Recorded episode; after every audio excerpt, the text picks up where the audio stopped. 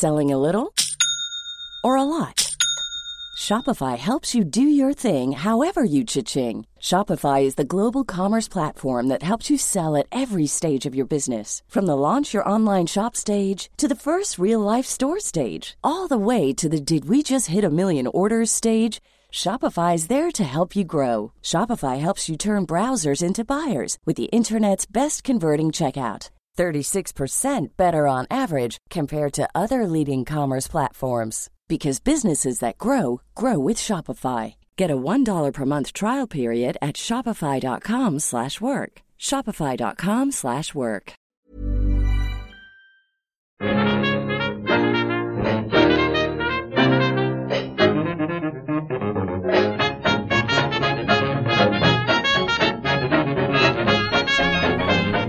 Muy buenas, amigas y amigos. Bienvenidas y bienvenidos una semana más al podcast Reload, programa sobre videojuegos que hacemos desde anightgames.com.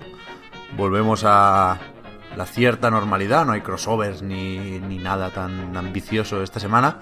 Así que saludamos directamente a Marta y a Víctor, que están en Madrid. ¿Qué tal? Hola Pep, no estamos tan bien como tú, que te vemos que has recuperado la voz y el entusiasmo y las ganas de vivir. Ya, bueno, pero es, es que estamos en un bucle aquí en mi casa que vamos vamos enfermando por turnos y, y me va a tocar pronto en realidad, ¿eh? porque ya por eliminación. Pero sí, hoy estoy más o menos bien, más o menos bien. Sí, sí, sí, sí. ¿Y tú qué, Víctor? Yo. Pues bien, bien. Entusiasta. mm, feliz. eh, tengo sueño, la verdad. Entonces, hay, yo sé que hay mucha gente, mucha, mucha gente, que no es nada amiga de que.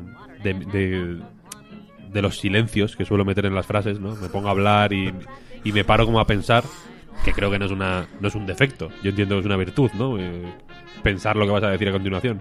Pero, pero yo sé que son muy largos estos silencios. Me pasa en la conversación normal, vaya, cuando hablo con mi mujer se desespera. Eh, entonces, esto me pasa más cuanto más sueño tengo. Y hoy en concreto tengo mucho sueño porque he dormido extremadamente poco. No, no extremadamente poco, pero bueno, ayer me acosté un poco tarde eh, y me he levantado muy pronto y está jugando al Sekiro por la mañana Buah, sin, me mucho éxito. Eh, entonces va a haber muchos silencios, muchos silencios. Eh, recomiendo recomiendo a la gente que igual que, la- que abra el podcast en Audacity o en algún software similar, ¿no? Y que y que ellos mismos, si quieren, reduzcan ahí los silencios si no les gustan o también habrá gente que les parezcan reconfortantes, yo que sé, que vayan conduciendo y que y que se y que se recreen, ¿no? En esos silencios, en plan, ¿qué cojones estará pensando este hombre? Que piensen conmigo, ¿no? Al mismo tiempo es, bonito eso. Bueno, pero que, que no se tienen que bajar Audacity, ya lo digo esto ya como información eh, de utilidad pública, que si te- os bajáis el Pocket Cat, pues podéis darle la opción eliminar silencio y de repente Víctor va follado, ¿sabes? Va Holy sacando- va soltando idea tras idea tras idea sin parar. No se nota el Pues eso. sueño, solo el entusiasmo. ¿Hay una opción de eliminar silencio realmente? Sí. Joder. Yo me he quedado en lo de escuchar a 1,5 de velocidad en, en YouTube. Hasta ahí llego yo. A mí eso no me gusta, tío. A mí me da ansiedad también. Es que es eso, es que es eso. eh, La gente ahí hablando tan rápido.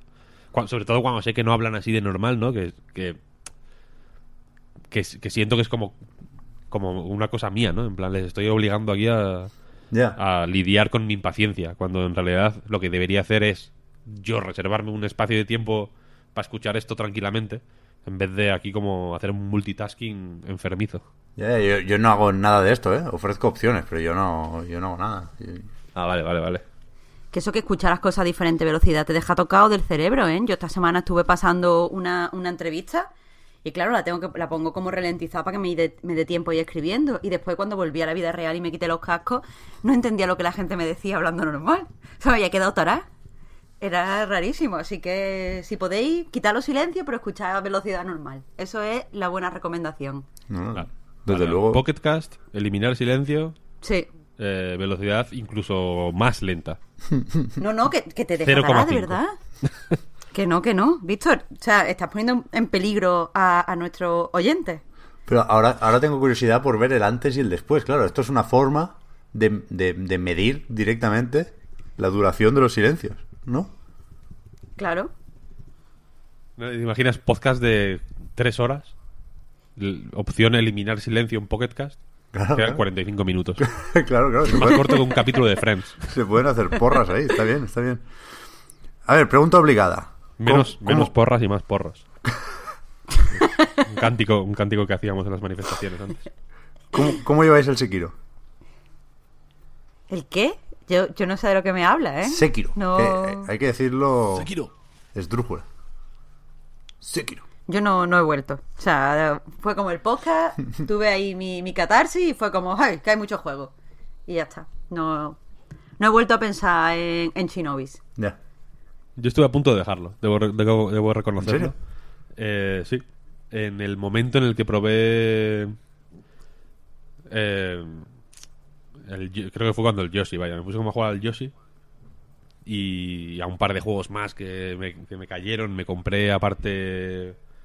No recuerdo cuál me compré. Pero que también me tuvo ahí intrigado un tiempo. Algo, algo de Steam.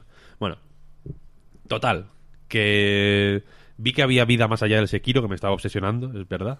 Eh, y pensé, bueno, hasta aquí, ¿no? Porque debo reconocer también que la segunda mitad del juego, eh, en la que ya estaba cuando el podcast anterior, aunque no tan profundo, ahora mismo estoy en el jefe final. Para, para que la gente que ya se lo haya terminado tenga una situación. En el jefe final de... El final más malo, aparte. O sea, que es un jefe final de pocho. Oh, es verdad que la liaste ahí, es verdad. Claro, y hay muchas cosas que no he visto, lo sé, soy consciente. eh, ya, ya las veré porque me lo voy a jugar un par de veces más fijo. Lo cortés no quita lo valiente. Pero eh, la segunda mitad no me ha gustado. No me ha gustado. Sin hacer, sin entrar en spoilers, hay un montón de de zonas que que me han dado mucha pereza porque es como joder con lo bien es que la primera mitad me pareció fantástica la verdad. El sistema de combate me sigue pareciendo aún así eh, magnífico me mola mucho el rollo pero me da la sensación de que en la segunda mitad eh, se desvía demasiado de, de- del rollo de sobre todo en el combate de la primera y no me convence mucho no me convence mucho mucha pantalla así como de checklist del Ah. Dark Souls de, Sí. vale, el- en el Dark Souls están estas pantallas pues aquí tienen que haber, haber pan- estas pantallas también y ah, mm, hay momentos guapos en realidad hay como dispersos como que intentan hacer cosas más experimentales y tal pero me contrasta demasiado con cosas que son cero experimentales y que y que ni o sea más allá de la mm, temática por así decirlo que en parte es lo que más me ha dado pereza a nivel de diseño tampoco me parecen que están a la altura de lo anterior ni en complejidad ni en inteligencia ni en nada. Entonces hay una parte que según me han dicho gente que, ama Dar- eh, Sekiro Sekiro eh, mucho más que yo, parece. Me, me han dicho que, la, que justo las zonas que no he visto eh, y que ya no voy a poder ver en esta partida, eh, que son las mejores, que tal, que no sé cuál. Mentira todo. Bueno, igual sí, quiero decir, eh, ya digo que me lo que me lo pasaré otra vez porque si me he pasado todos los Dark Souls eh, varias veces, este no va a ser menos. Eh, como si fuera un Dark Souls, ¿no? La, eh, la gente ya me dirá, no sé, no hay que compararlos, no, es distinto, es otra cosa. Es un Dark Souls rápido. Eh, pero eso, que me lo pasaré y, y quiero hacerme varios finales y quiero, en fin, quiero con, con la guía oficial en la mano, que la tengo ya reservaica. Quiero hacerme como las quests ahí bien y tal y cual. Pero ya digo, la segunda mitad me ha parecido... Ya, excepto por... Esto yo no lo considero spoiler, ¿eh? Pero por si acaso que la gente se tape los oídos, que avance 20 segundos aproximadamente. Eh, aunque es cierto que el hecho de hacer, poder hacerle parry a un mojón es de, de 10. O sea, es el GOTI, evidentemente, ¿no? Porque puedes hacerle parry a una mierda. Pero me ha decepcionado un poco. El combate es, el combate escatológico. Efectivamente. A mí me, a mí me Es menos escatológico de lo que, es- de lo que puede sonar eh, con el concepto parry a la mierda. Ya, ya, ya. Pero ese, ese momento en concreto me parece. Me parece fantástico. Guay, guay. A ver, yo también creo que la segunda mitad ha pegado un bajón, ¿eh? No, no porque sea mala la segunda, sino porque la primera es que es muy, muy buena. Y, y yo pienso igual. Claro, claro, claro. Claro, esa es la cosa, esa es la cosa. Que no quiero que suene como que me parece que la segunda mitad de pronto es un juego pobre o lo que sea. Es que la primera me parece muy, muy distinta a, a, a los Dark Souls, por ejemplo, de una forma muy inteligente y, y creo que llevan hasta el- hasta las últimas consecuencias el, el concepto del choque de espadas, ¿no? Y el sistema de combate de una forma más eh, estricta, por así decirlo. Y que en la segunda como que ya es un poco más... Me dio la sensación de que le faltaba un poco de tiempo de desarrollo. Sí, sí, yo también lo pienso. Yo también lo pienso. También puede que, que se conformaran con esto, ¿eh? Quiero decir, que a lo mejor no... El esfuerzo para mantener el nivel era demasiado, demasiado alto. Porque yo creo que eso, ¿no? Que la primera mitad es todo el rato festival y después siguen estando momentos, pero son eso, momentos más o menos aislados. Pero vamos, yo, yo quería venir aquí diciendo que ya tenía el platino y no. Pero me falta poco, ¿eh? O sea, estoy muy avanzado en la segunda vuelta y me falta... Coño, de hecho me falta un trofeo solo, el de obtener todas las habilidades que, si no me he perdido nada, hay que farmear de una manera extrema.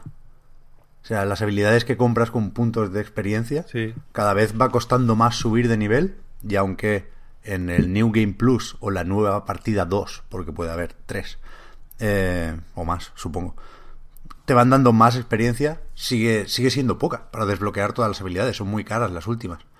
Y, no sé, a lo mejor me estoy perdiendo la forma óptima de hacerlo, pero me está puteando bastante, ¿eh? No tengo claro que, que me vaya a sacar el platino por esto.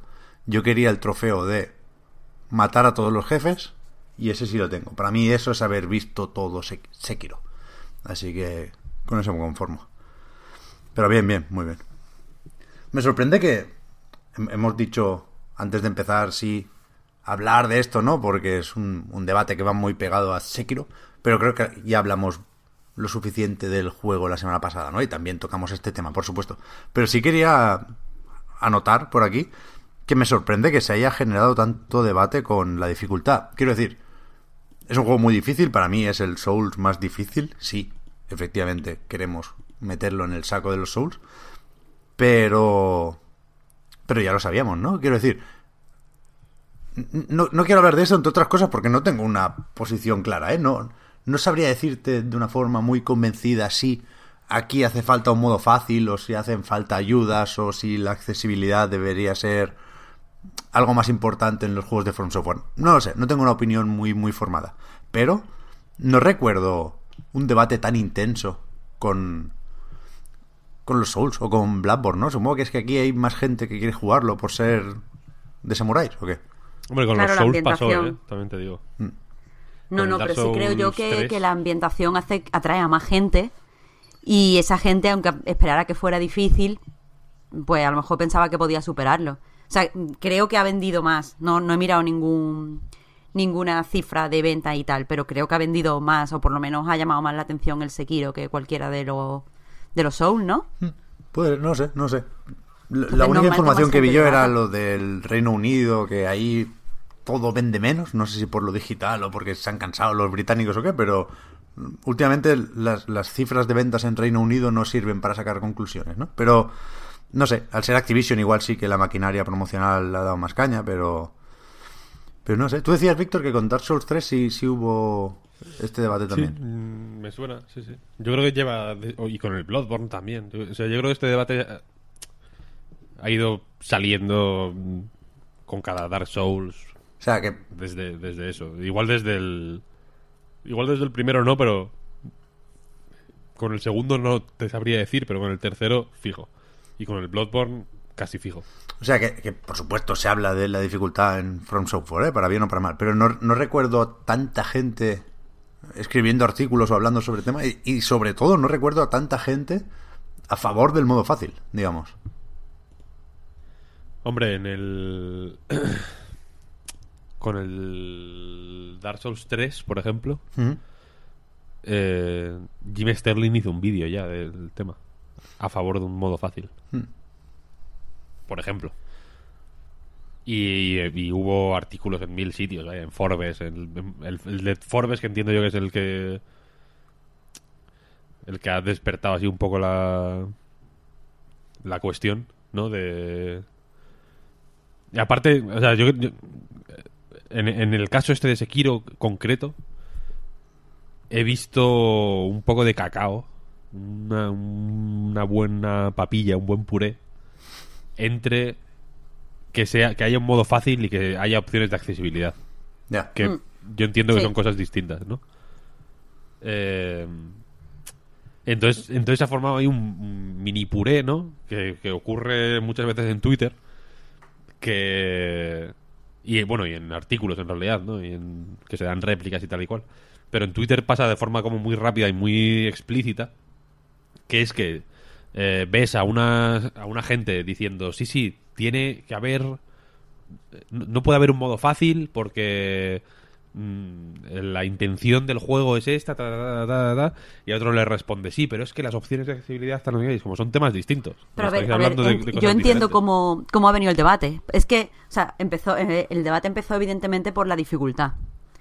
Eh, lo que pasa es que la defensa a esa dificultad del Sekiro venía por no se puede modificar un juego porque, eh, lo que tú has dicho, modificar un juego va contra la intención del autor o porque el, el Sekiro sería imposible de modificar sin que perdiera su esencia, la esencia del Sekiro fuera que, o sea, es que sea difícil. La respuesta a eso, porque en Twitter como se polariza todo rapidísimo, es, eh, por supuesto que los juegos se, se pueden modificar porque, o sea, el jugador es el que lo tiene que disfrutar y con eso están negando la entrada a muchos jugadores y de ahí viene lo de la accesibilidad, porque los primeros que son, o sea, que a los que se les está negando la entrada es a las personas que necesitan unos modos especiales, o sea, unos modos mm, hechos a conciencia. Porque es que al final el debate era, el, el Sekiro no se puede modificar nada 0%, es así o muerte, o eh, el Sekiro tiene que tener absolutamente todas las modificaciones. O sea, que el problema mm, no es que se haya hecho puré- un puré, sino que se ha polarizado todo tanto que todo entra en el debate. Y. Ya, ya. No. Ya digo, a mí me parece chungo, ¿eh? Yo es que no lo tengo claro. No, no. Si queréis hablar del tema, adelante, ¿eh? Pero yo, yo es que no sabría qué decir. Me... O sea, no, no, es que, no es que quiera hablar del tema, pero sí le diría a la gente que esté interesada que, que se han hecho una serie de hilos súper, súper, súper interesantes en la que había varios desarrolladores poniendo formas.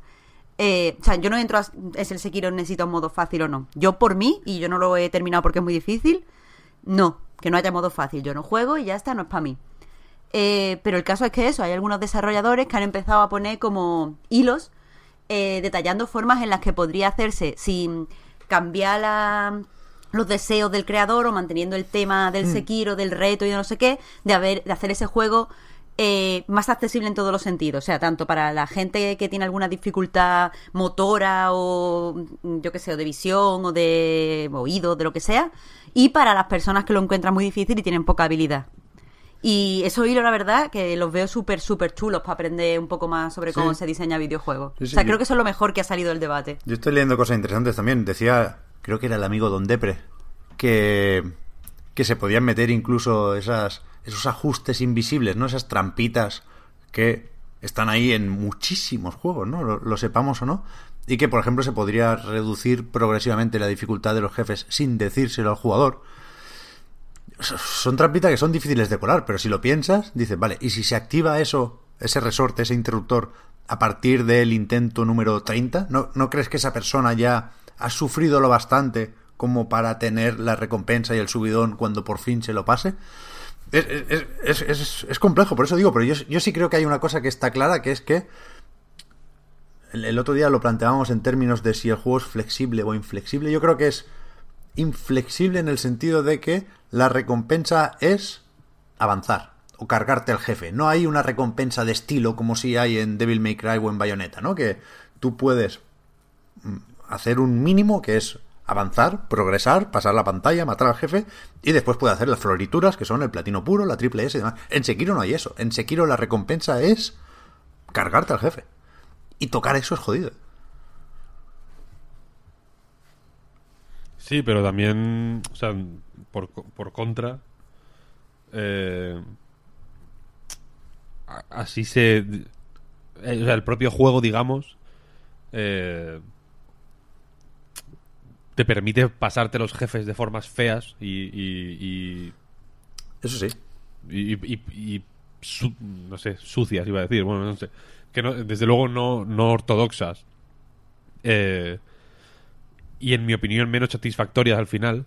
Incluso para alguien que no tenga mucha habilidad y que al final consiga matarse a un jefe haciendo guarradillas, poquito a poco, porque nos decían, por ejemplo, me acabo de acordar, eh, alguien nos comentaba que cuando hablaba yo, de hecho, de lo de la postura, como que daba a entender que no se podía matar a los jefes eh, quitándoles toda la vida, sino que. O a, los- a cualquier enemigo, vaya. Sino que había que, romperles la postura y luego como rematarles, ¿no? Y, si lo dije así, eh, lo dije mal, evidentemente, porque sí que se puede eh, ma- matar al jefe quitándole toda la vida. Mm.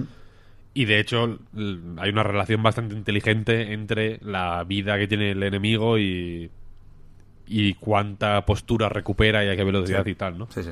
Eh, pero, pero precisamente por eso, un jefe que de- en, en una situación normal igual te dura literalmente un minuto, si le, si le haces parry a todos los ataques, si lo haces todo perfecto, pues igual puedes pasártelo en 30 minutos jugando muy mal, ¿no? De una- Sí, sí. Corriendo para todos lados, haciéndole una cantidad de vida mínima en las ocasiones más evidentes y luego volviendo a correr a un lugar seguro y tal. Y ahí yo entiendo que que pierden todos en realidad, ¿no? Porque no porque tú no estás experimentando, ahí sí que eh, no estás experimentando la satisfacción de, de superar correctamente a un jefe eh, que yo creo que es una parte de, de- de lo bueno de que tienes Sekiro, ¿no? El- La, satisfacción de pasar de que un jefe te pula a eh, y, que, y que te pula porque no porque agotas la resurrección y, no y te quedas sin sin estus o bueno sin la calabaza esta eh, y sin ningún ítem de vida y que te parece imposible a pasártelo en un minuto sin resucitar ni una vez sin gastar nada de vida ni, ni nada, ¿no? Eso es una gran satisfacción.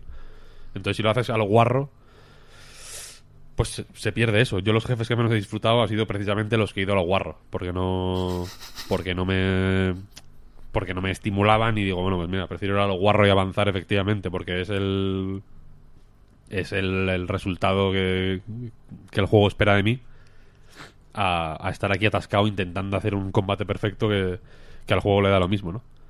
En Devil May Cry 5, por ejemplo, pues sí que me preocupa más jugar bien, en realidad. Claro que no. Se podría jugar mal y avanzar, pero prefiero jugar bien porque el juego te lanza un guiño si lo haces bien. En Sekiro me gustaría, por ejemplo, que si juegas bien te den más experiencia, por ejemplo. O sea, quiero decir que a Sekiro le iría bien, tanto por arriba como por abajo, tener un poco más de opciones. ¿No? En realidad Mm, Yo creo que sí. Yo creo que sí. Facilitar de alguna manera porque y, es- y toda esta paranoia que me, acabo de acordar de, a dónde quería llegar eh, es porque efectivamente si como en Resident Evil 4 por ejemplo hubiera un sistema invisible de, de- que subiera o bajara la dificultad en función de cómo juegas eh, la yo entiendo que la satisfacción última que recibe una persona que por H por B, sin entrar ya en el motivo por el que no consigue enfrentarse con garantías a un jefe, ¿no? Eh, la satisfacción última de derrotarlo sería la misma, ¿no? De hecho, el juego, a ver, eh, para mí hubo un momento clave que fue cuando me di cuenta de que la ventana de oportunidad para hacer parries es eh, básicamente las vidrieras de la catedral de Burgos. o sea que no hay que, que no hay que ser extremadamente preciso, sino que realmente mm, hay, hay tiempo, vaya. Sí, sí. Y, Y que- con el y Mikiri que- muchísimo más. Con el Mikiri... mm, Eh. O sea, antes de que empiece ninguna de las... Antes de que el enemigo te haga el ataque que quieres contraatacar, mm, o sea, tú das al círculo y aquello se adapta eh, perfectamente para que ocurra, pero con, con, con mucho tiempo. Yo creo que mucha es, de la es gente un, que... es un bonus, vaya, es un momento para respirar. yo mucha de la gente que con la que he hablado que está desesperada con el juego es porque el parry intentan hacerlo justo en el momento, Ya.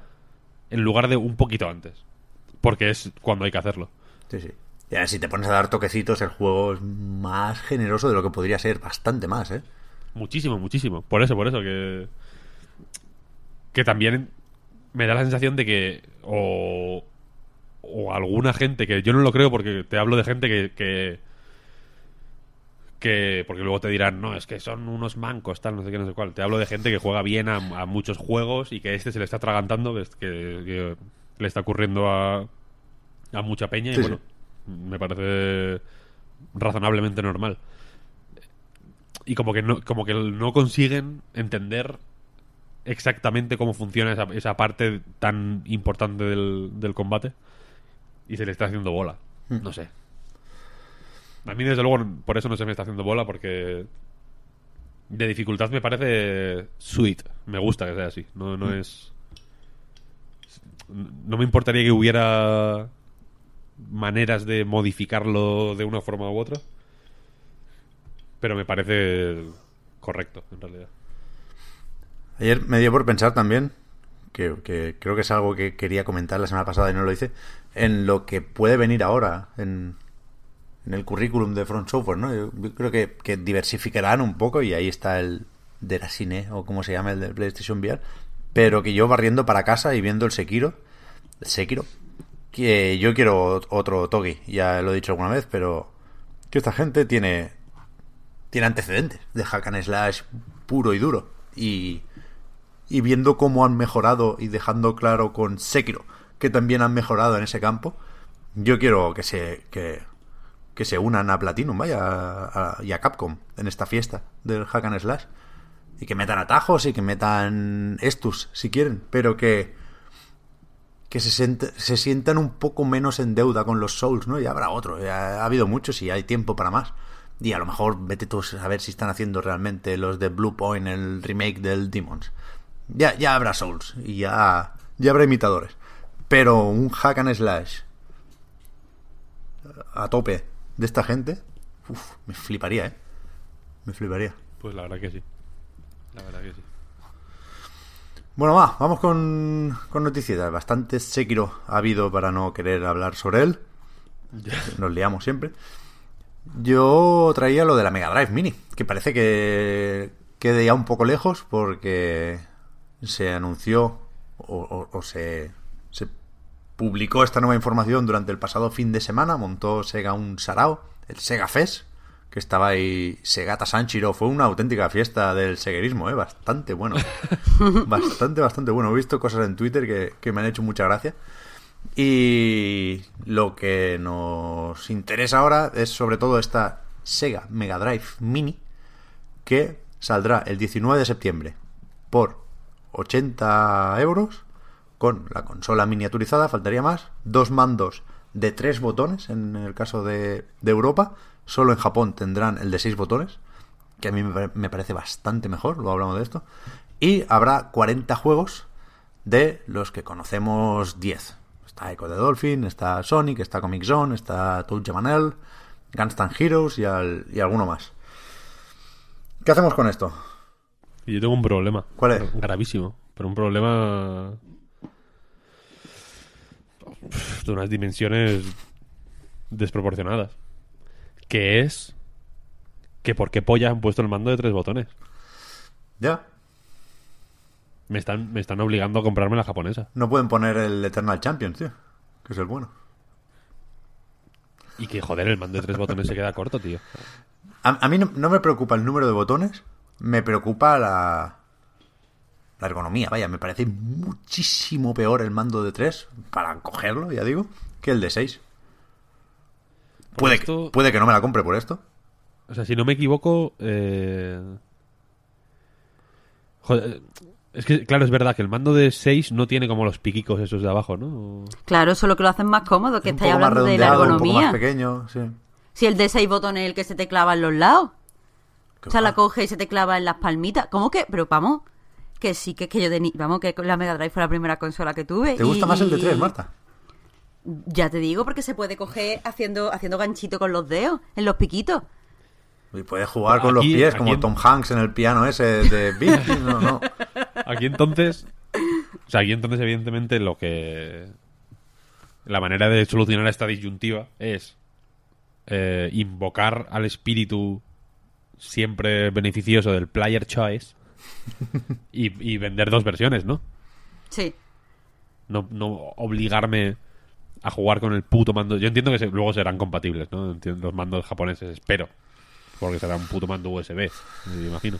Ya. Eh, pero bueno, yo siguiendo las tradiciones mm, canónicas eh, de esta santa casa, anuncio públicamente que voy a comprarme las dos, la japonesa y la europea.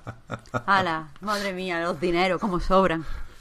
No sobran, pero yo estas cosas me con la PlayStation Mini también lo hice y con la Super y, la- y con la con la Super Nintendo y con la NES Mini también. Yo ahorro para eh, me lo tomo como un proyecto, ¿sabes? Me agradezco los meses que me dan, digamos, para modificar mi vida por completo para acoger estas consolas. Y ahora ya sé que voy a tener un gasto. Pues como quien sabe que tiene que pagar el, yo sé, el seguro del coche o algo así. Yo ya sé que en septiembre me voy a tener que hacer un gasto para estas consolas. Y, y, y- y lo hago con gusto además porque me parece un detalle muy bonito que metan el que para mí es el mejor juego de Mega Drive, que es Gunstar Heroes.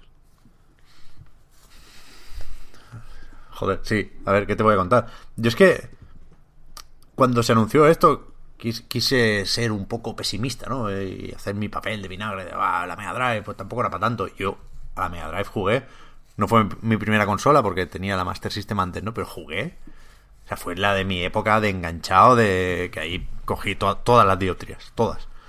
Y, y repasando juegos, hostia, es que en realidad sí que había muchos muy muy buenos. Evidentemente hay algunos que nos tragamos porque no había otro, ¿no? Pero hay otros que sí creo, sinceramente, y sin haberlos repescado recientemente, que creo que son muy buenos. Creo que de esos 40 puede haber, en esos 10 primeros, hay de todo un poco, no está mal, pero en los 40 puede haber muy buenos juegos. Y aún así yo no tengo claro que me vaya a comprar esta consola mini. No, es normal, tío. Pues. O sea, quiero decir. eh, hace, hace no mucho hice como uno. En una época que yo estaba hiper enganchado a la Super Nintendo Mini. Hice, hice una encuesta en Twitter, que sin duda es eh, la manera más apropiada de tomarle el pulso a, a la sociedad. Eh, para ver, para preguntar quién, o sea, el uso, ¿no? De, de estas mierdas. Y, y prácticamente nadie votó que las usaba. Y mucha gente votó que ni las había comprado. O sea, que es. Que parece como. eh, El, el, el producto más rentable y más jugoso y más apetecible del mundo. Pero yo dudo, honestamente, que tenga tanto. que merezca la pena, directamente. Si no le mereció la pena a Nintendo, que le, mere- le merecería porque es un aparato relativamente barato y, y parte del trabajo lo reciclarían de la consola virtual de Wii U, vete a saber. Pero. Pero si no le mereció la pena lo suficiente como para darle más movimiento, para crear una cierta continuidad con, el- con una Nintendo 64, por ejemplo, tal, dudo que le merezca la pena a Sega, ¿eh? A, Sony, fijo que no le ha merecido la pena. O sea, que que, no, que no me resulta raro, quiero decir, que, que no sepas si te la vas a comprar, porque es un aparato es relativamente complicado de utilizar, realmente. Ya, Y ya, si ya. no lo vas a utilizar, si en, el, en el- en el caso de que no lo quieres utilizar, eh, ya hay un mil consideraciones que, que, que dejan de tener sentido, ¿no? El, el mando, pues mira, mm, igual te parece más bonito el de seis botones, pero al final te la pelaría, si lo quieres de exposición, te la pela que sea el de tres o el de seis o, el- o- o uno nuevo de 40 botones. Los juegos, pues, mira, ¿qué más da si no lo vas a usar, ¿sabes? A mí eso me preocupa porque yo sí que lo- la, la quiero usar como, como un psicópata auténtico. Estará el Flicky, claro. Hombre, me, me meten en el flicky y te juro por Dios que no, no me veis el pelo en la vida, vaya.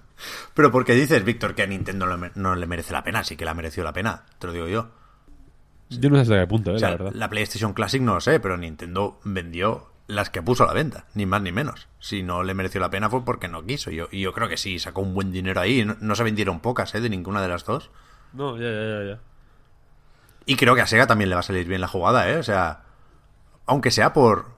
por... Envidia no, pero sí ahora nos toca a nosotros, los segueros, ¿no? Por no ser menos que Nintendo. En ese sentido, yo creo que va a haber mucha gente que se va a comprar la Mega Drive Mini. Y, y convencida y contenta, ¿eh? Yo iba a decir que, que seguramente no me la compre porque no... No me veo teniendo esto en una estantería, la verdad. Tengo un, mil buenos recuerdos de la Mega Drive y por eso tengo la Mega Drive en el armario de mi habitación en casa de mis padres. Eh, en, en, mi piso no voy a tener esta mini en una estantería. Entre otras cosas, porque el diseño, joder, ha aguantado un poco menos que el de Super Nintendo. ¿No? pues yo esta es la única que del tirón he dicho, me la compro. O sea, que no he, visto, bueno, a ver los catálogos, a ver si más adelante, a ver si no sé qué. Esta, o sea, porque también tengo, tengo la NES. Pero esta es la única que he dicho del tirón. Y si la uso o no, va a depender de si ponen tres juegos, alguno de los tres juegos que yo tengo como en un altar de mi infancia. Pero si lo ponen, ya te digo que juego. O sea, soy, estoy a tope. ¿Sí? ¿Cuáles son esos tres juegos, Marta? Vale, son, o sea, tened en cuenta que era pequeña, ¿vale? Que sé Que, que probablemente no sea nada mítico para vosotros, pero es el Aladdin. Bien. Que me flipaba. El Castle of Illusion, que es el de Mickey. Sí. Que es un juegazo. Y este es el más chungo, el Guardián de las Palabras. O sea, el Guardián de las Palabras me encantaba. Pues es un juego que es como la adaptación. O sea, hay una novela que se llama El Guardián de las Palabras, que a mí me encantaba de pequeña. Y después hicieron una película con Macaulay Culkin, que no la he visto porque me daba miedo. Pero sacaron después un juego donde la voz, o sea, es como la película, la voz incluso la ponía, si no recuerdo mal, Macaulay Culkin, que aquí en España era el doblador de Macaulay Culkin. Y el juego es chulísimo. O sea, yo lo recuerdo chulísimo porque no lo he vuelto a jugar, o me juego una mierda. Pero es que me, flipaba la parte de miedo, me daba miedo, la parte de aventura estaba súper guay porque jugabas como en un barco pirata. Después, mm, en la parte de fantasía, aparte de que era muy bonito, en mi opinión, también tenía, yo que sé, a lo mejor cinco años, porque la consola de heredad, o seis años por ahí. Pero podía, estaba, había una, una, una fase que era como que tú estabas en un libro y tenías que ir así volando por encima del libro, estaba todo guay. O sea, que como lo pongan, es que, es que no tengo que volver a jugar porque no he vuelto a jugar ese juego desde que era súper pequeña. Y le tengo no, no, No, no, no. Este, este, joder, es verdad. Yo recuerdo el, el, puto juego este de verlo en la en el Blockbuster, que es donde yo alquilaba juegos de niño. Pero nunca lo jugué. Ni vi la película ni hostia, es verdad. Pero, yo qué sé, yo es que eso, el libro me molaba. Y cuando me... Porque este, este juego no lo heredé, este juego me lo compró mi padre. Entonces, cuando tuve el juego era como el juego más preciado de todos, porque al final y cabo los demás lo había heredado con la consola. Pero este juego era el mejor, que no lo van a poner ni de coña, claro, pero a tope. Sí, es una pena que por el, el Castle of Illusion tampoco creo que... O sea, todo lo que sean licencias entiendo que será ya. Eh, demasiado difícil de incluir. Pero es verdad que se pierde el Aladdin, que era buenísimo. Hmm. Ya, me da, me da un montón de pena. Sé que, sé que no tendría que tener esperanza. Pero en el fondo digo, bueno, es que a lo mejor, no sé, por cualquier cosa de estas técnicas mm, se quedó sin. Eso no tenía propiedad de nadie, ahora lo pueden comprar. Yo qué sé, yo. En el fondo creo que puede pasar algo y que esté alguno de los tres. Y si está, es que me la compro de salida, vaya. Yo quiero que salga eh, Flicky, evidentemente. Eh, Gunstar Heroes ya me, me renta. Y aunque entiendo que sería lo fácil y que. Y que por ello probablemente lo hagan, de hecho. Eh, metería. Aparte de Streets of Rage y todas esas cosas así como más míticas, me gustaría que metieran Bonanza Bros. Uh, bastante bueno. Bonanza Bros jugué muchísimo en su momento. Mm. Y y, me, y, es un juego que me, que me, gusta, me parece un buen juego. El Sekiro de su época. Muy, muy, muy de infiltración, buen sigilo, está bien. Yo hice el otro día un, un vídeo con Eurogamer y tuve que hacer una lista para quedarme con tres también. Y no, no hubo huevos, ¿eh? Tuve que hacer el truco de quería meter a tal, tal, tal, tal y decir a, a tres más, ¿sabes? Pero yo sí necesito un, un Shinobi o similar. Shinobi 3 o Shadow Dancer me valen los dos. Después Ristar, que es el juego, no sé si favorito, porque no, no recuerdo el criterio que tenía en esa época, pero sí lo, lo, mantengo como el juego más bonito que creo haber visto en Mega Drive y, y, es un juego al que, al que vuelvo pensando bastante. Bastante. O sea, de una forma bastante recurrente, porque siempre que me preguntan qué saga rescatarías para hacer en 3D, yo digo Alex Kidd y Ristar. O sea, hay un potencial ahí para, para mundos grandes en 3D que es brutal. Y después sí, joder, lo de las licencias es una pena, pero yo más que al Castle of Illusion jugué al Wall of Illusion, porque estaba ahí el Pato Donald también. Aunque lo de pegar con la sábana era un poco, un poco flojo. Y si no, yo qué sé. Es que yo solo jugaba a plataformas, claro. El RPG ni, ni, me lo planteaba. Pero el Rocket Knight Adventures de Konami, ese molaba, molaba mucho también. Thunder Force molaría que, a, mí, a mí me molaría que lo metieran. También, también, también. Eh, ¿Por qué no? Ahora que está de actualidad de nuevo, Moonwalk.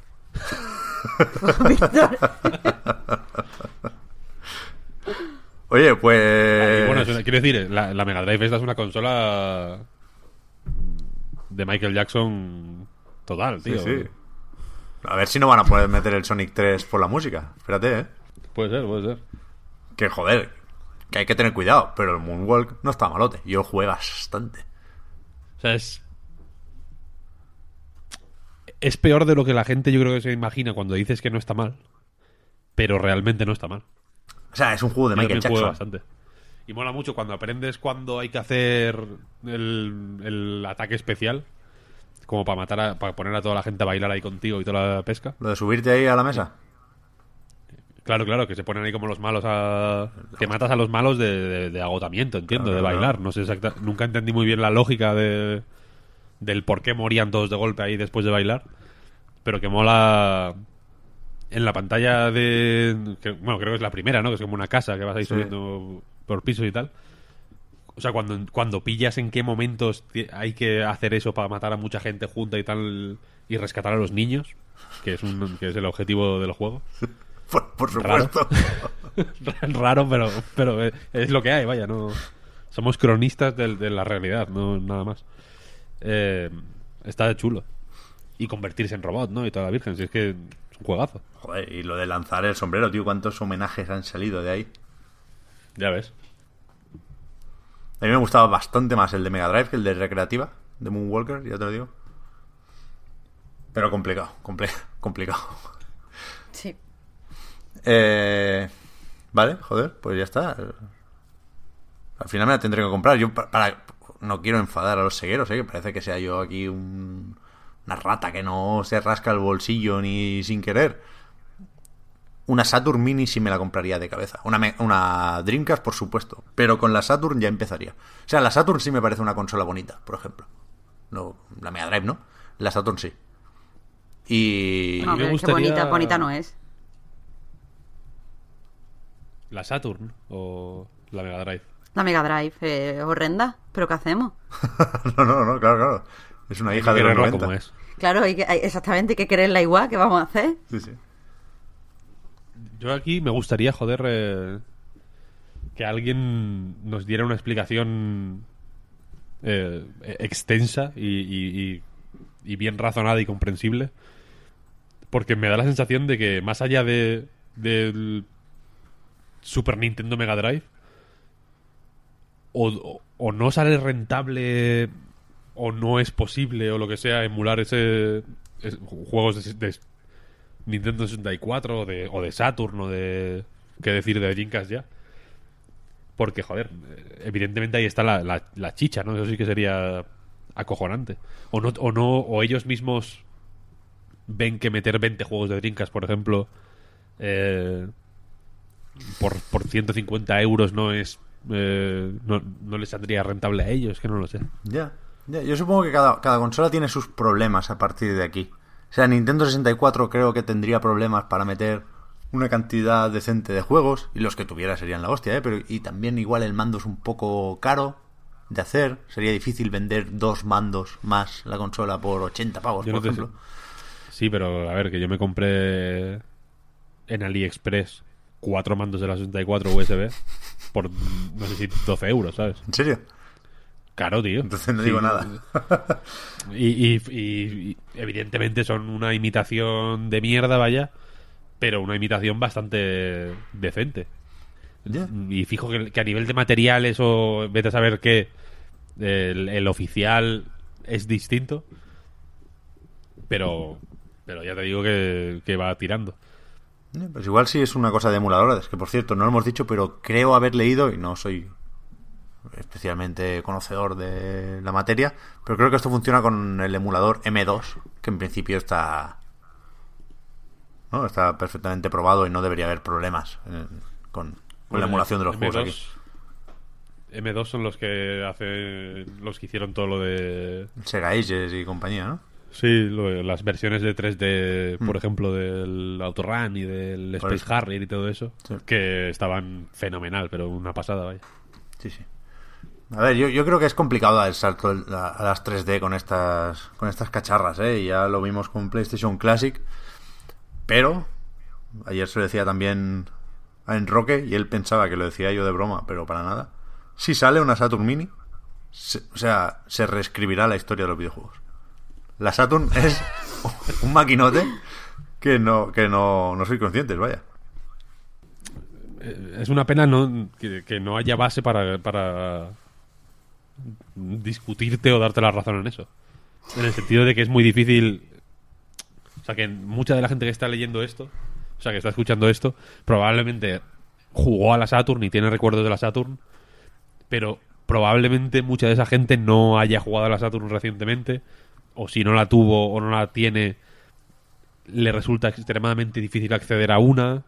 Acceder a sus juegos tampoco es mm, particularmente cómodo en muchos casos en fin es, es una puta mierda tío me jode mucho que no haya acceso más sencillo a juegos antiguos porque efectivamente en Saturn hay un montón de juegos espectaculares Sí. y bueno, para empezar el, el mejor juego de la historia está en Saturn que es Radiant Silvergun evidentemente Es que imagínate una, una Saturn Mini, en serio, ¿eh? Ahí Te pondría, Crocker, sí, sí. pondría mucha gente en su sitio ahí. te pones te pones en el o sea ayudaría a redescubrir el Sonic R tío Hombre, que es un juego que está bastante bien. By the way, y lo digo de una forma cero irónica. Me parece no, un también, juego también. bastante guapo. sí, sí, sí. El Sonic 3D igual ya te podría decir que es más una filia rara mía. Pero bueno, es una forma de ver a los fliquis en, en- en muy, bu- en muy buena forma, ¿no? En, una, en 3D ahí siguiéndote de puta madre. Pero, pero Sonic R, por ejemplo, nadie habla de él y es, y es un juego fabuloso, tío. Y en Saturn realmente hay juegos muy chulos. Se te va la olla, se te va la olla. Yo creo que lo van a hacer, ¿eh? La Saturn Mini. Creo que, que le pega mucho a Sega. Y no ha habido muchas más noticias esta semana, no te creas tú, ¿eh? Hemos vuelto a saber de Borderlands 3, que saldrá el 13 de septiembre y que será la versión de PC exclusiva de la Epic Games Store durante seis meses. Creo que es el primero que no, que no es un año. Decían que, que en abril de 2020 ya estará a la venta en otras plataformas digitales de PC. Y. Y poco más. ¿Lo estoy Randy, Pitchford, Du- Dual Magic, Sí. eh, la versión física de la Sega Saturn, la Sega Saturn humana, por así decirlo, le podemos llamar. Eh, no sé si he visto un tuit que puso que decía que si Valve anunciaba Half-Life 3, él haría lo humano y lo divino para sacar en Bor- Borderlands 3 en Steam lo antes posible. ¿Te puedes creer? No, no sabe cuándo parar, Randy. Eso siempre, No sabe, no siempre, sabe, no tiene- siempre lo ha tenido. No tiene Artura, no tiene Artura. No sé, yo creo que va a vender mucho Borderlands 3, ¿eh? Creo que hay ganas de Borderlands. Lo hablábamos ya la semana pasada. Eh, Y, y- y decía yo que, porque lo había leído, ¿eh? No porque lo supiera de memoria, que llevaba la saga 30 millones de copias vendidas. En la nota de prensa de 2K, la última, decía 41 millones. Ojo, ¿eh? Ya ves. Una puta barbaridad. Ayer leí también, decía Ed Boon, que Mortal Kombat 10 o X, el anterior, vendió 11 millones de copias. ¿eh? Hay, hay por ahí unos melocotonazos medio ocultos. Quiero decir, todos sabíamos que, que Borderlands o que Mortal Kombat vendían bien, ¿eh? pero, pero tan, tan, tan bien. Ya, ya, ya, ya ves. Dos cifras que me impactaron esta semana, la verdad. Bien por ellos. Y de noticias que ha sido una semana tranquila, ¿no? Una semana calma en el mundo del, Ha sido sosísimo todo. del videojuego. Sí, yo creo que sí. Está todo el mundo jugando al Sekiro, vaya, el Sekiro. Los, los- los- los que hacen las noticias, los protagonistas de las noticias. Ha habido jaleíto también con el Anthem, no sé si... Ah, sí, sí, sí. Anthem es un juego que ha tenido jaleos diario desde que salió. Sí. Me da la sensación.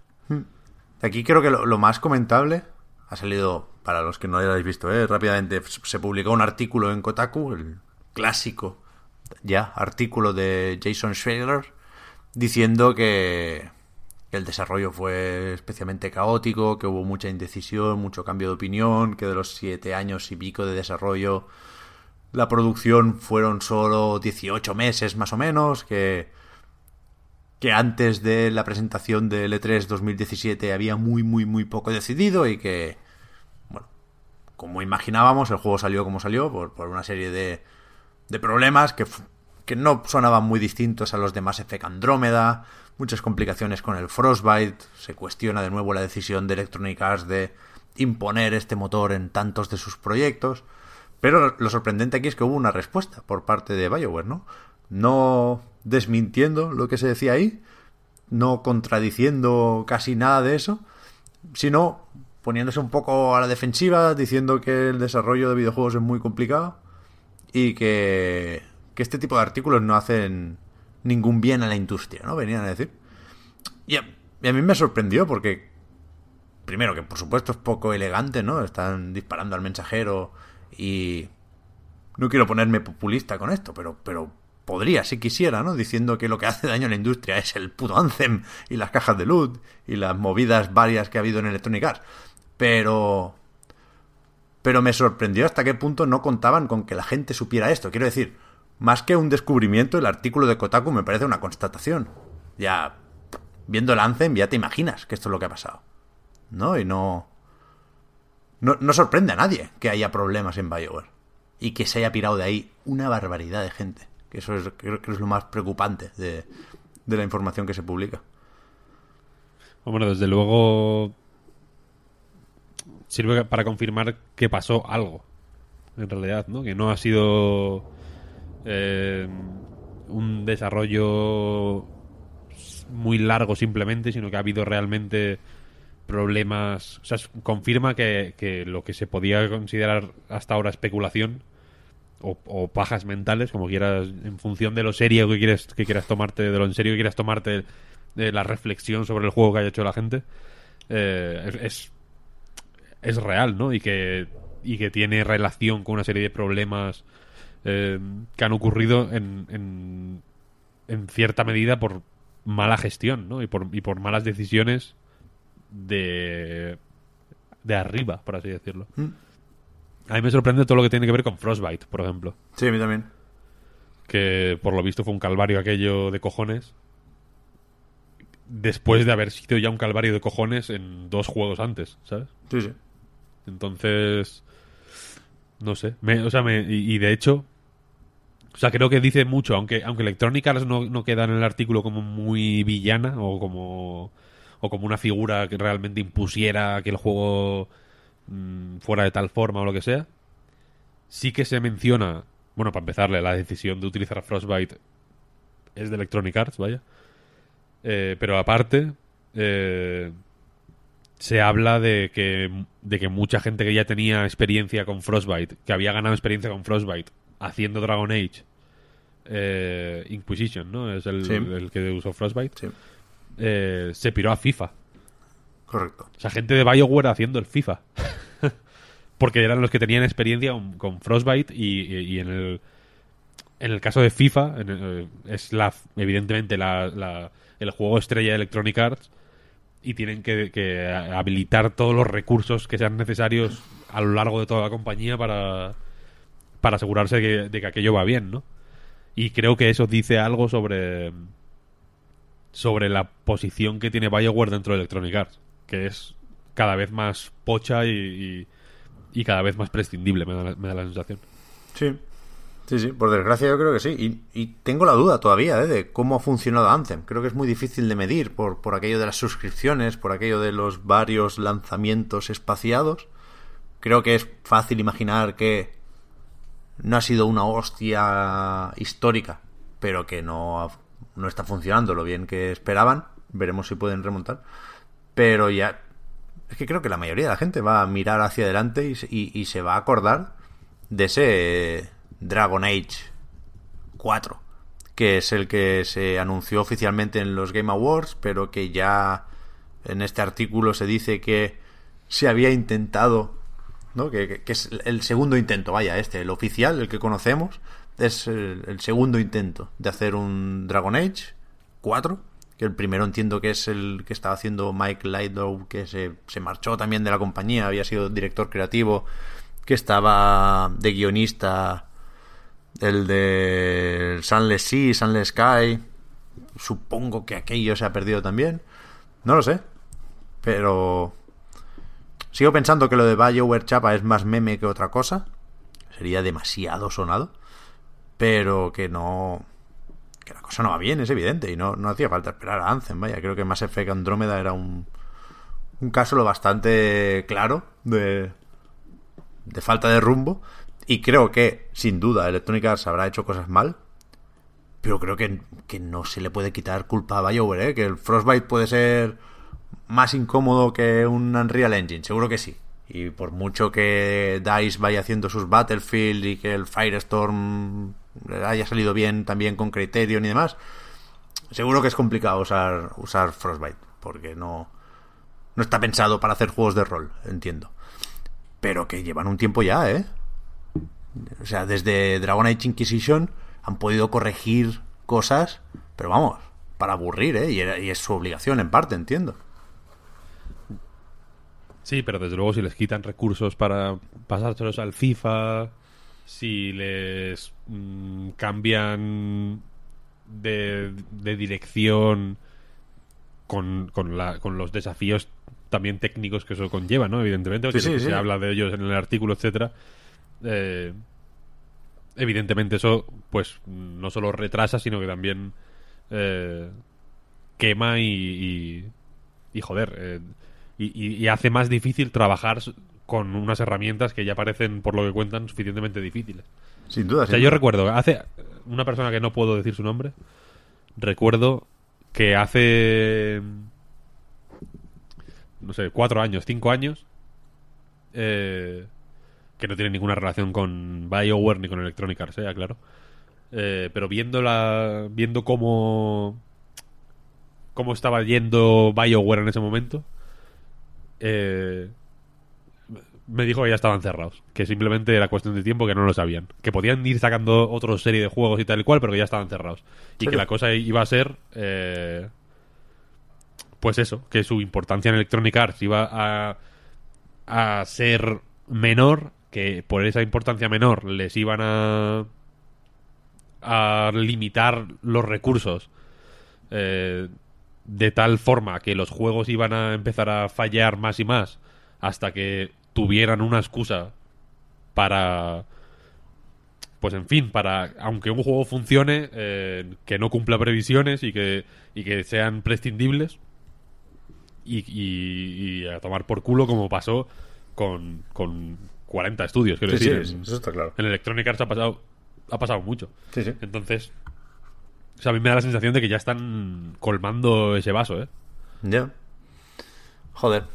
Es una pena, ¿eh? Y, a mí me parece un milagro, un milagro y lo recuerdo las veces que haga falta, ¿eh? No que haya salido Anthem, sino que salga cualquier juego. O sea, es dificilísimo, no lo pongo en duda ni por un segundo, ¿eh? Pero...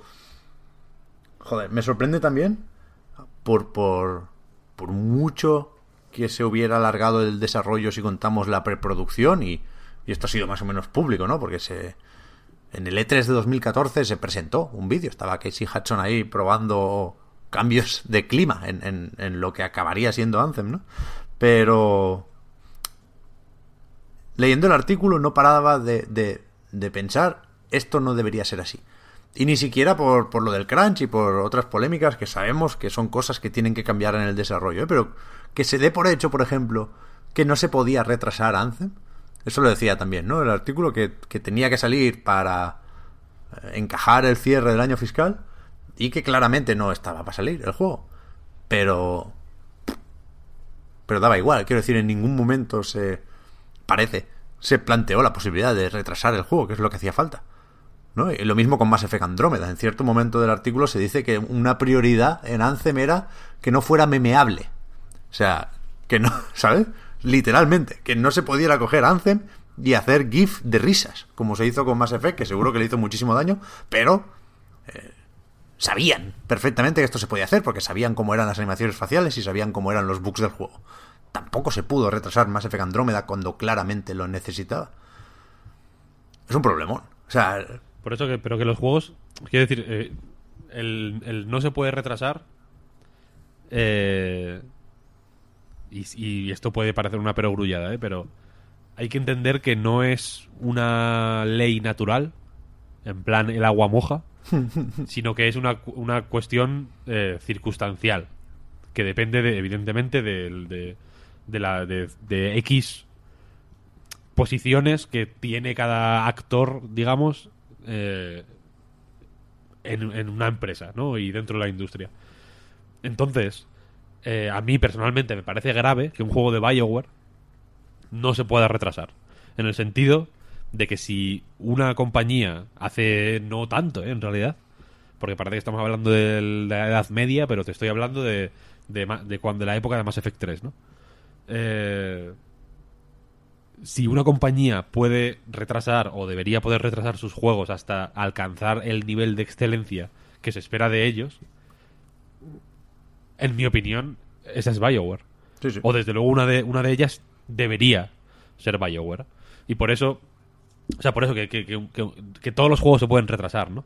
Y, y evidentemente hacer un juego es... Eh, es caro, es difícil, es una es, una, es un asunto que, eh, exige de una cantidad enorme de talento y de inteligencia y de capacidad de coordinación y en cierta medida un poco de suerte incluso, ¿no? Que igual es la parte que que es menos fácil de, predecir eh, y que puede ir hacia un lado o hacia otro y entiendo que de la capacidad de coordinación eh, depende aprovechar la buena suerte y mitigar los efectos de la mala suerte. Eh, pero no es tan difícil hacer un juego, cojones, ¿sabes? No debería ser tan difícil como para dar pie a, ni a, un artículo como este, ni a los muchos artículos que ha sacado eh, el amigo Jason. Porque, quiero decir, eh, aquí se... Creo que hay un riesgo de pintar el desarrollo de videojuegos como una cosa eh, pues efectivamente que al final pienses es milagroso que salga cualquier juego, cuando no debería ser así, cojones. ¿Cómo que es milagroso? ¿A qué, a qué te refieres? Milagroso es que tengas un accidente de coche, que te mates y que venga un señor con el pelo largo, te toque la frente y revivas. Eso es un milagro. ¿Sabes lo que quiero decir? Hacer un juego es de manera insisto, coordinada y, eh, utilizando de una forma eh, inteligente y razonada eh, una serie de recursos, siguiendo un camino común en pos de un objetivo que marca un documento de diseño, por ejemplo, y una idea de un, o varios directores creativos o de varias personas que tengan, digamos, la batuta del desarrollo, mm, llegar a un producto final. Punto. Y lo que ocurre en estos artículos de Jason es que siempre hay una serie de, de palos que se meten en las ruedas que siempre son externos. Joder, nunca. O sea, si te fijas en, el, en, el, en el libro de Jason Schreier, se puede. En, en casi todos los casos, nunca es en plan, joder, es que teníamos una. Teníamos esta idea, ¿no? y intentamos ejecutarla de esta forma, de esta forma, de esta forma, de esta forma, de esta forma, y al final vimos que es que no era posible, ¿no? Ejecutar esta idea porque mm, no nos daba la tecnología o no, o no teníamos en ese momento el equipo adecuado o, o, o, no llegamos a dar la solución, a dar con la solución, aunque vimos que otra gente más adelante sí que llegó a una solución similar, ¿no? Siempre es que hay circunstancias externas a menudo de, por, por incompetencia o por, o por o por mala gestión o por o por, o por malicia directamente que, que añaden dificultades artificiales y, y ridículas a proyectos que que joder, que pensándolos con puta cabeza se podrían hacer mejor simplemente. Sí, sí. Quiero decir que Anthem hay varios momentos en los que dicen es que joder, había X ideas que no pudimos llevar a cabo a nivel técnico, pero es porque por Frostbite, ¿no?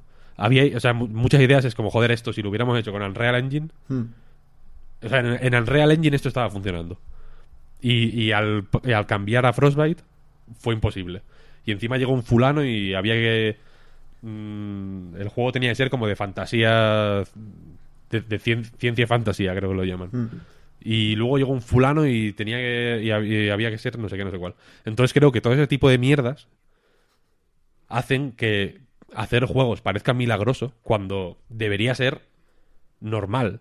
O sea, hacer un juego debería, deberíamos planteárnoslo como conducir un autobús, en el sentido de que si te lo imaginas como una cosa milagrosa y como un esfuerzo sobrehumano y, sobre, y, sobrenatural en el que estás a merced de una serie de, de- eventos que parecen divinos o, naturales y sobre los que no tienes ningún tipo de control, pues evidentemente eh, hacer crunch pasa a ser algo que, tienes que, que, que heroico, ¿no? Es porque estás luchando contra, contra viento y marea para sacar adelante un juego, por ejemplo, o que te o que te puten en el curro y y, y- o, o que te jodan con, con quitándote de los títulos de crédito te puede parecer hasta razonable, ¿no? En plan, porque, joder, eh, hemos estado en este barco juntos y tú que te vas antes, pues te jodes y no estás aquí, evidentemente, no tienes derecho a estar aquí porque hacer el Red Dead Redemption 2 es un milagro, ¿no? Realmente no es algo,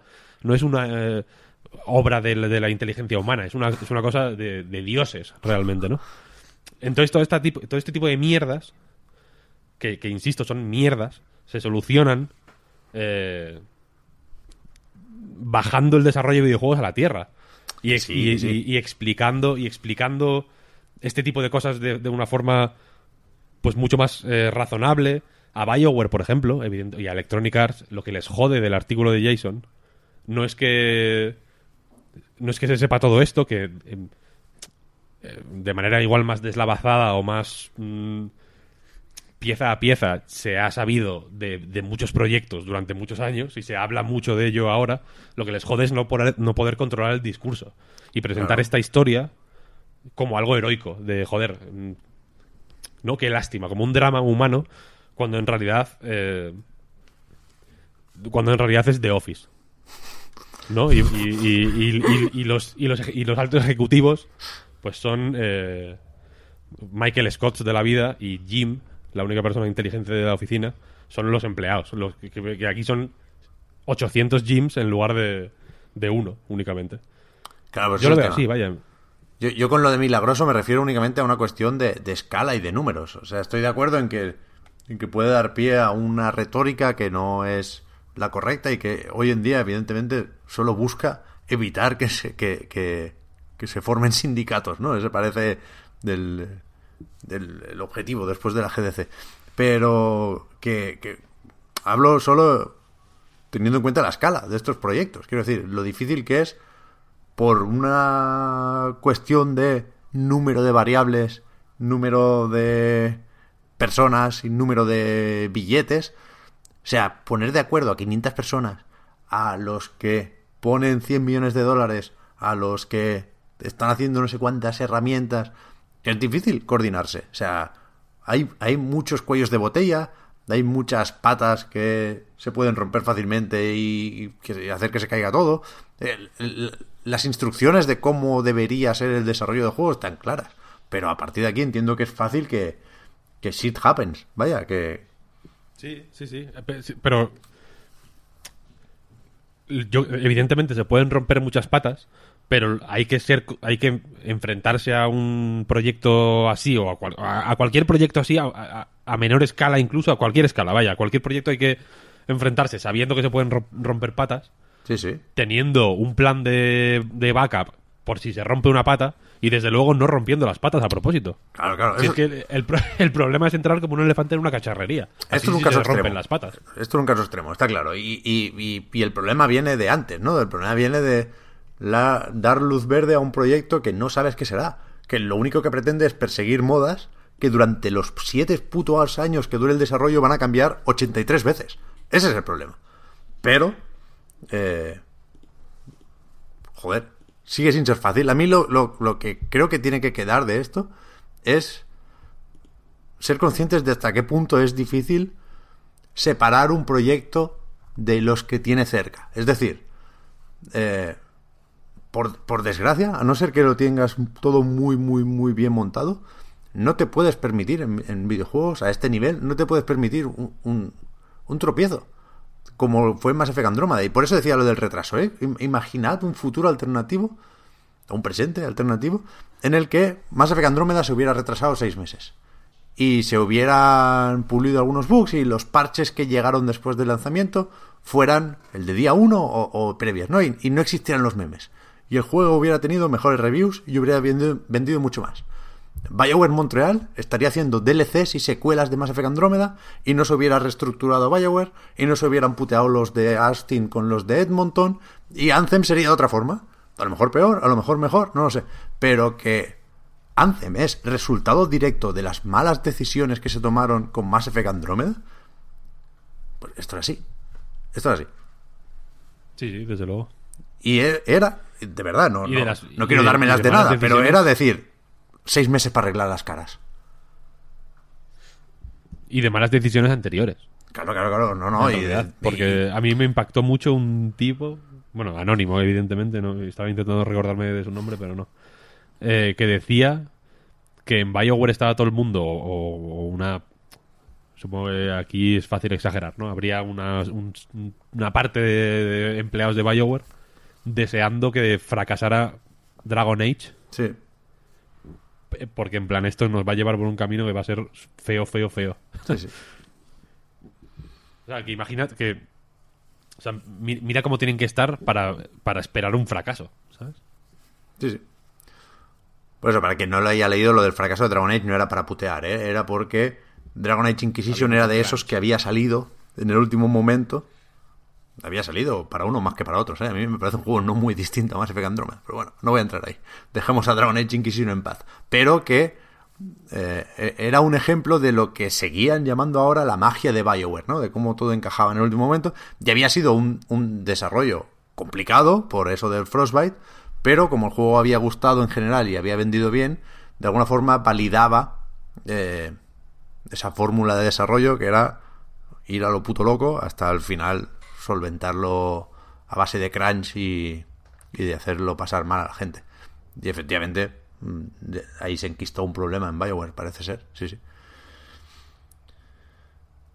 En fin, a ver si van llegando parches al Anthem porque al final yo creo que es un juego salvable. ¿eh? No, no, no quiero ser ahora más optimista de lo necesario, pero es verdad que el problema del loot es, muy evidente y había que arreglarlo antes, pero también decía el artículo que los de Austin estaban contentos ahora porque son, creo recordar, ¿eh? no, no, no, no, no lo estoy leyendo ahora, pero que son ellos los encargados de eh, parchear el juego y de esa hoja de ruta post lanzamiento y decían, vale, ahora que no nos tocan los cojones los de Edmonton, nosotros vamos a hacer lo que queríamos haber hecho siempre en el juego y lo vamos a arreglar.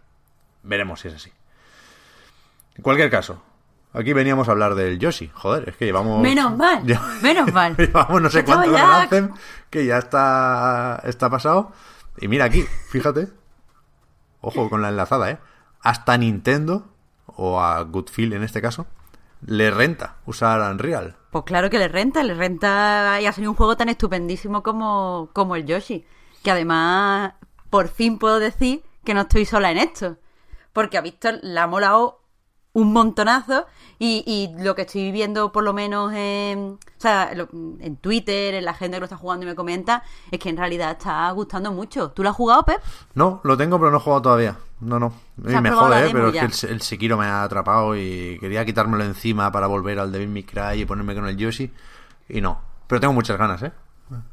Vamos, que yo, yo te digo de verdad que lo mejor para quitarte así como la frustración que da el Sekiro es ponerse a hacer, yo qué sé, un nivelillo del Yoshi y te deja nuevo.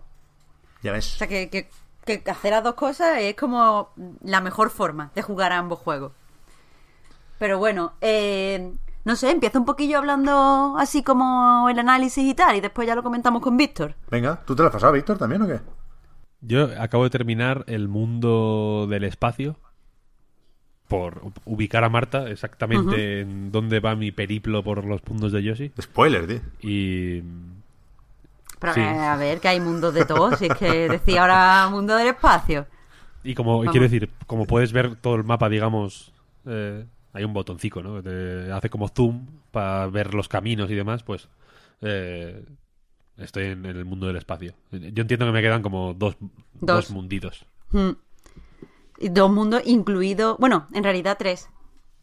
Eh, incluido el, el de este final. El- ah, bueno, joder, ya lo has dicho tú.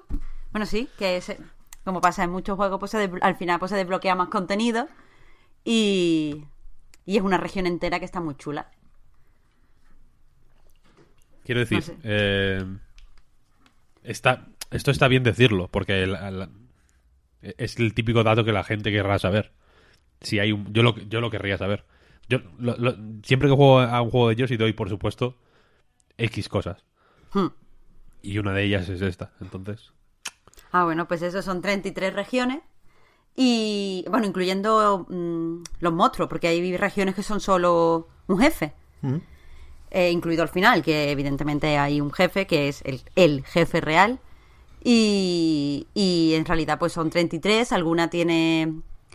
Pues corrígeme si no, Víctor, que esto no, no lo he mirado, pero tienen entre 3 y 5 niveles diferentes, dependiendo de la región. hombre, hay algunas que tienen uno, ¿eh? Bueno, las La que primera, son... la primera, por ejemplo, tiene uno. Ah, bueno, ya. Sí, pero esa es como, la, el- como el tutorial. Que es la de la demo. Sí. Es la que sí, dices. Sí, sí, Sí, sí, que es simplemente pues para enseñarte que los... Sí. Es simplemente para enseñarte las cosas que te va a encontrar a lo largo del juego, que es que te puede, por eso lo de ferroviario, montar a veces en algunos vehículos y el juego es disparar huevo entre los vehículos, muchas veces esquivar eh, algún que otro enemigo, que mm, tienes que seguir los caminos en el suelo amarillos y a veces con esos caminos pues puedes andar hacia el fondo o andar hacia la parte frontal viendo la parte de. O sea, viendo como la profundidad de los niveles, que se puede jugar derecha, o sea, al derecho y al revés, viendo la parte de atrás de los niveles, los cartoncicos por atrás con los fisitos y tal, que eso a mí me vuelve loca. Ya ves. Y buscar los puchitos. Y básicamente es eso, es para enseñarte a jugar, pero después las regiones suelen ser un poco más. más o sea, que tienen más chichita. Sí, sí, sí. Bueno, pues si queréis yo hago una. una. así como una reseñita y después ya pues hablamos del juego. Venga. Venga. Que tengo ganas de preguntarle a Víctor así cosillas. Vale, pues eso, el Yoshi eh, Crafted World es eh, un juego así como de plataformas, pero no mucho. O sea, que es de plataformas, pero en realidad, pues puede. eh, algunos de estos son más de, de explorar, algunos, algunos niveles son más de explorar, otros son así más de acción pura, otras otros son pues no sé, uno que se puede jugar, son de plataforma pero que se puede jugar super chill y que no es todo habilidad y buen salto y tal. Eh, y lo que más destaca del juego, además de que tiene un, o sea, es muy bonito y está todo hecho así como si fueran manualidades y, y, además esta decisión estética la mantiene durante todo el tiempo porque eh, que esta es una de las cosas que más me ha gustado. No sé si. O sea, creo que a ti también, Víctor, que me lo has dicho. Que es que lo- los bosses se montan. eh, o sea, ves cómo se van construyendo. Así como en slow motion, como si fuera una manualidad. O sea, como si fuera un- una aplicación de un do it yourself de esto que te encuentras en Instagram. Y que se ve a lo mejor tres, una pajita y va la pajita así como moviéndose hacia una yo qué sé, una pelota de playa. Y se le ponen hacia la pelota de playa una telita y se forman como unos pantalones. Hasta que se forma el, el boss. Y eso es como algo súper bonito. Porque es que eso se mantiene. Es que es que es súper adorable. Y, y se mantiene a lo largo de. O sea, como que, que es temáticamente lo de hacer manualidades y se, se usa para todo. Pero eh, además de eso, lo que tiene este Yoshi es que eh, tiene mucha, mucha forma de jugar. Es decir, los niveles Llegar al final es sencillo, pero son todos muy rejugables porque tienes como muchos coleccionables. O sea, de- del tirón, o sea, la parte mm, al derecho del nivel puedes encontrar eh, entre 4 y 5, normalmente son 4 o 5, eh, flores que están escondidas a lo largo del nivel, para los que tienen a veces pues que mirar en sitio, sabéis que aquí había una puerta secreta y entrar, o por debajo de un sitio meterte, o yo que sé, da un salto debajo de una plataforma a la que te puedes subir para que se muestre como una nubecilla a la que puedes disparar un huevo y ahí sale la flor, o sea, que es puramente exploración. Después, si consigues más de 100 monedas, que eso es sencillísimo, en cualquier nivel, pues te dan otra flor. Si consigues eh, todas las monedas rojas, que son 20 en cada nivel, y normalmente pues están, o sea, tienes que derribar cosas del fondo, o sea, como que están ocultas, consigues otra flor, y si llegas al final con 20 corazoncitos, pues te, te dan otra flor, 20 creo que son.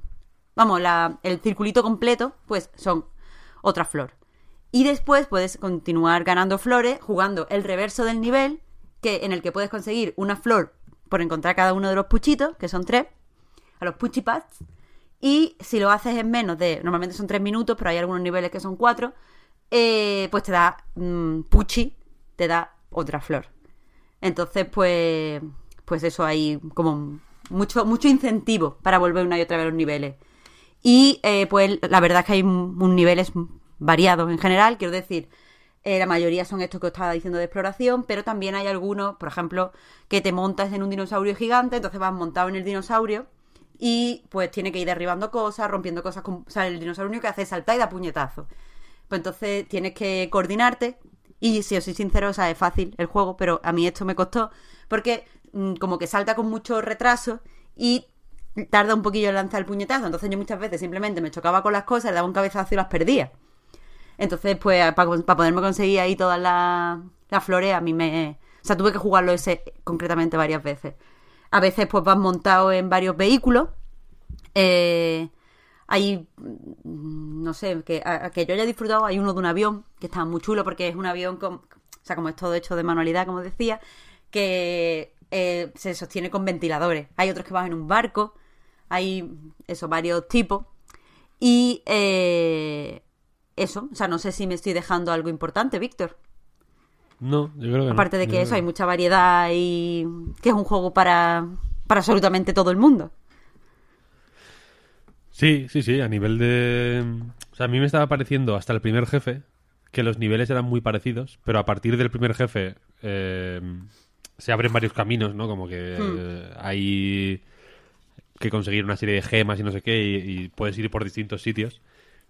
Y a partir de ahí es alucinante, pega un subidón acojonante, porque cada pantalla es súper única, hace unas movidas mm, bas- bastante guays, la verdad. El, y, y de una manera yo creo que más explícita que en, que en anteriores juegos de Yoshi, que también iban un poco por este por este lado.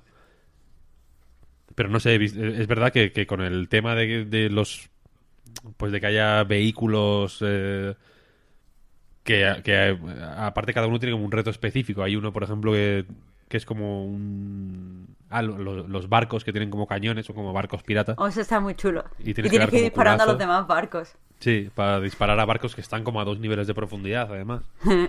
Eh, y, y mini retos así, a veces de todo un nivel, o, a- o en el caso del barco, por ejemplo, es solo como dos o tres fragmentos de un nivel más largo, le dan un rollo fantástico al juego, la verdad. Luego hay muchas pantallas que son como, bueno, muchas, varias, que son como desafíos. A mí el de... El desafío este de como de que hay que pasar como por unos aros y coger unos y relojes que te suben el tiempo y tal. Uf, eso también me costó. Es que- bastante. Es que, las cosas que son contrarreloj, o sea, incluido la, las cositas esta que desbloquea, o sea, que te sale como un de este invisible, eh, pasas a través de él y te sale una cosa que tienes que disparar un huevo, y eso es Sí, un, sí, sí. un reto, que se ve que en la es un, como una nubecita con un reloj. A mí esos retos, algunos me... O sea, tuve que hacerlo como dos veces. O sea, los de, los de comerte manzana, o sea, porque hay de varios tipos, hay algunos que son tienes que cogerte todas las monedas y muchas veces están en plataformas que se mueven. Otros son eh, comerte manzana eh, y otros son disparar a cosas concretas. Pues a mí el de comerme manzanas tardaba un montón en hacerlo, no sé por qué. Pero el de- y el de dispararlo, cuando lo que le disparaba era a topos, también me costó. Porque Sí, los a los topos topos gordos hay que darle, hay que darle dos veces, tío. Y Sí, a sí. veces no me daba tiempo. O, no- o me quedaba sin huevos. Estaba, no sé, es que está muy, muy interesante. Siempre tienes que aprender nuevas cosas y siempre te estás sorprendiendo. Sí, sí, sí, a mí me está encantando, la verdad. Eh, ya digo, no me queda mucho, pero... En fin, estoy como en la recta final claramente ya, pero Hmm. joder, todo lo que he visto me ha parecido muy guay. Luego, eh, todavía no estoy haciendo los niveles al revés, que me parece una forma relativamente barata de, animar a rejugar los niveles, que es algo que yo creo, sinceramente, que está en el ADN de los juegos de Yoshi, porque siempre... eh, o sea, en, en todos los juegos de Yoshi desde Yoshi's Island suele haber momentos en los que o rejuegas un nivel o no puedes completarlo al 100% porque se te cierran puertas y no puedes volver atrás o lo que sea. Eh, en ese sentido este de hecho es mucho más justo porque siempre puedes volver, casi siempre puedes volver eh, muy hacia atrás. O sea que si te dejas Mm. flores, por ejemplo, puedes volver, eh, o sea, dar marcha atrás y buscarlas. Yo lo he hecho varias veces. Eh, pero pero es, es cierto que el rollo de darle la vuelta aunque, aunque claramente está pensado para recorrer el nivel rápido, porque hay una hay un objetivo que es de tiempo, vaya. No, no quieren que explores de una forma tan concienzuda, sino que vayas más o menos rápido y que encuentres a los puchitos rápido. Que por cierto en Portugal se llaman puchipaps, ya dijimos, y lo pone detrás en la caja. Nos lo dijo alguien, nos, nos afeó el comportamiento alguien en, en Twitter. Joder, es que ojalá Eh, tuviéramos la caja. Si es que... Ya, ojalá, ojalá. Yo lo tengo No, digital. no. Yo también. Si es que no nos han mandado swag. Pues sí. Eh, pero eso, que dar la vuelta parece una mierda eh, barata, digamos. Pero, pero creo que está guay. Porque aparte es cierto que, el- que verle, digamos, la parte de atrás a los niveles eh, Hmm. es guay. Ver los. mm, la- la- cómo están pegadas las cosas. Hay. eh, en algunos niveles salen como a- unos arbustos que hay mariposas volando. Y cuando vas por atrás compruebas que hay un Shy Guy cogiendo co- con un palito la mariposa y moviéndola. Porque, es que lo más porque cute. es muy guay que efectivamente llevan hasta el final lo de la- las manualidades. Y en muchos casos es, es, es cute, evidentemente, como este, que a mí me, me enterneció el corazón. Pero en otros es hasta inteligente. Hay unas pantallas que tienen... eh, o sea, sirve, sirve para leer el diseño de niveles. En el sentido de que el ejemplo más explícito igual es una pant- unas pantallas que hay como imanes que caen del- de arriba y, y, y suele- y hay como, yo que sé, latas de objetos metálicos, vaya, Hmm. que baja el imán te suel y que lo bajas tú con un botón. Cuando sales del botón, el imán sube para arriba y el objeto metálico siempre hace. Son como unas plataformas con timing, por así decirlo, con, con temporizador, porque de la que está subiendo el imán hay unos alambres que hacen tope con el objeto metálico y el objeto metálico entonces cae, ¿no? Mientras el, mientras el imán sigue subiendo. Y, y estos alambres, son unos alambres naranjas como con forma de U, cuando... O sea, si no te fijas ni, ni los ves, porque parecen como una movida que está ahí en, en- en unos escenarios que están llenos de movida, ¿no? Porque son, aparte de las manualidades así un poco más puestas eh, de manera razonada, hay como siempre como papeles tirados por ahí, como cosas como de, de, de- mesa de trabajo, vaya. Eh, pero en realidad eso es en, a, partir de que te das cuenta de que las plataformas metálicas están, están haciendo tope con el con estos alambres, puedes prever lo que va a ocurrir mirándolo. O sea, puedes prever lo que va a ocurrir en el, en el nivel si comprendes que son objetos físicos que interactúan entre ellos. En ese sentido me recuerda a, a salvando las instancias que se quieran salvar, a Donkey Kong Country Tropical Freeze, en el que también eh, no hay plataformas mm, flotantes nunca, ¿no? Siempre hay algo sujetando una plataforma, siempre es una rama de un árbol, siempre es eh, hay algo un, un risco en el fondo donde se ve que está sostenida la plataforma, lo que sea, ¿no?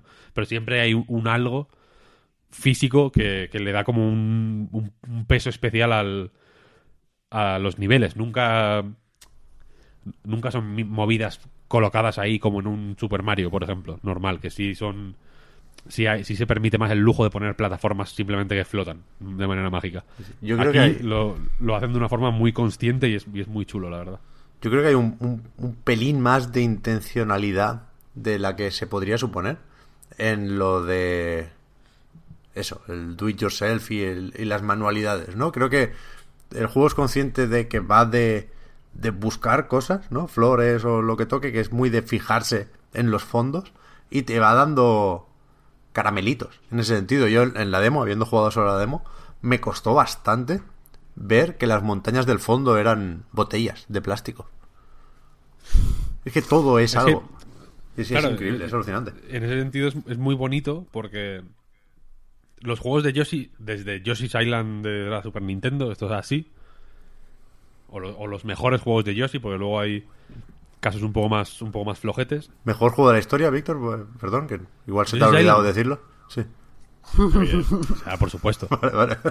¿no? Voy a tener que decirlo siempre. Eh, por favor. Eh, pues efectivamente, en el mejor juego de la historia ya era un juego de mirar. O sea, de- quizá de, manera indirecta es un juego de, prestar atención porque estás cuidando a un bebé.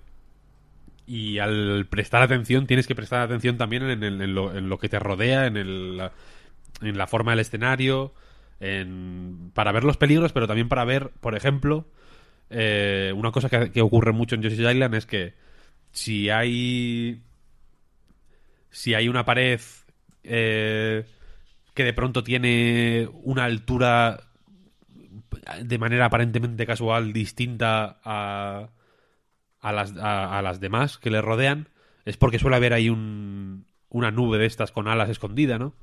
Que, te- que a veces te da monedas rojas, a veces flores, a veces corazones, lo que sea. Entonces, Woolly World en ese sentido, igual ya incluso lo comentamos en su momento, me parece que es que, coge- que cogía de una forma muy inteligente el rollo de fijarte en todo y hacía que te apeteciera fijarte en todo, joder, porque el juego es tan bonito, ¿no? Que, que Sí. quieres mirar todo. Y, y en este me gusta mucho que lo lleva un paso más allá eh, en el sentido de que y, y- y- de forma inteligente y, y que yo creo que consigue darle un pequeño girito, no, no nada muy radical, pero un pequeño girito a la fórmula de los Yoshi de toda la vida, ¿no? Porque Woolly World es un juego mm, perfecto, en, en mi opinión, pero es más o menos lo mismo que Yoshi's Island. O, va, si- sigue mucho de una forma muy rígida, muy a rajatabla, una fórmula asentadísima. Eh, y en este, con el rollo del, del fondo, consigue no solo que te fijes en el fondo, porque en ocasiones no porque estés buscando monedas rojas, ¿no? O, o, o porque, o porque seas un completista y quieres hacer el 100%, sino porque mola, joder. Está guay fijarse en las cosas porque piensas, coño, qué curioso, ¿no? Una lata, o sea, una, un vaso... Un vaso de papel de estos como de fiesta, morado, con dos papelicos así pegados con celo a los lados y con y con no sé qué y con un trocito ahí como de cartulina naranja pegado también en, en- en una parte es un pingüino en realidad ¿no?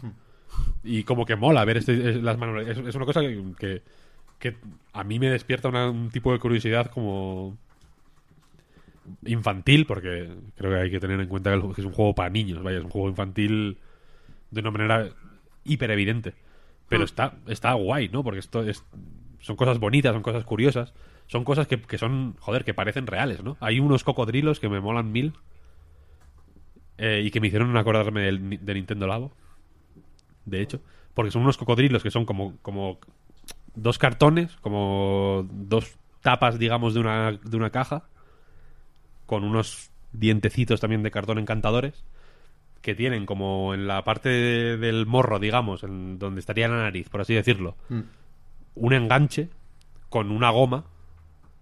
Y entonces, se- típico de la plataforma que es un cocodrilo que abre la boca y tienes que ir rápido, ¿no? Para que no te coma.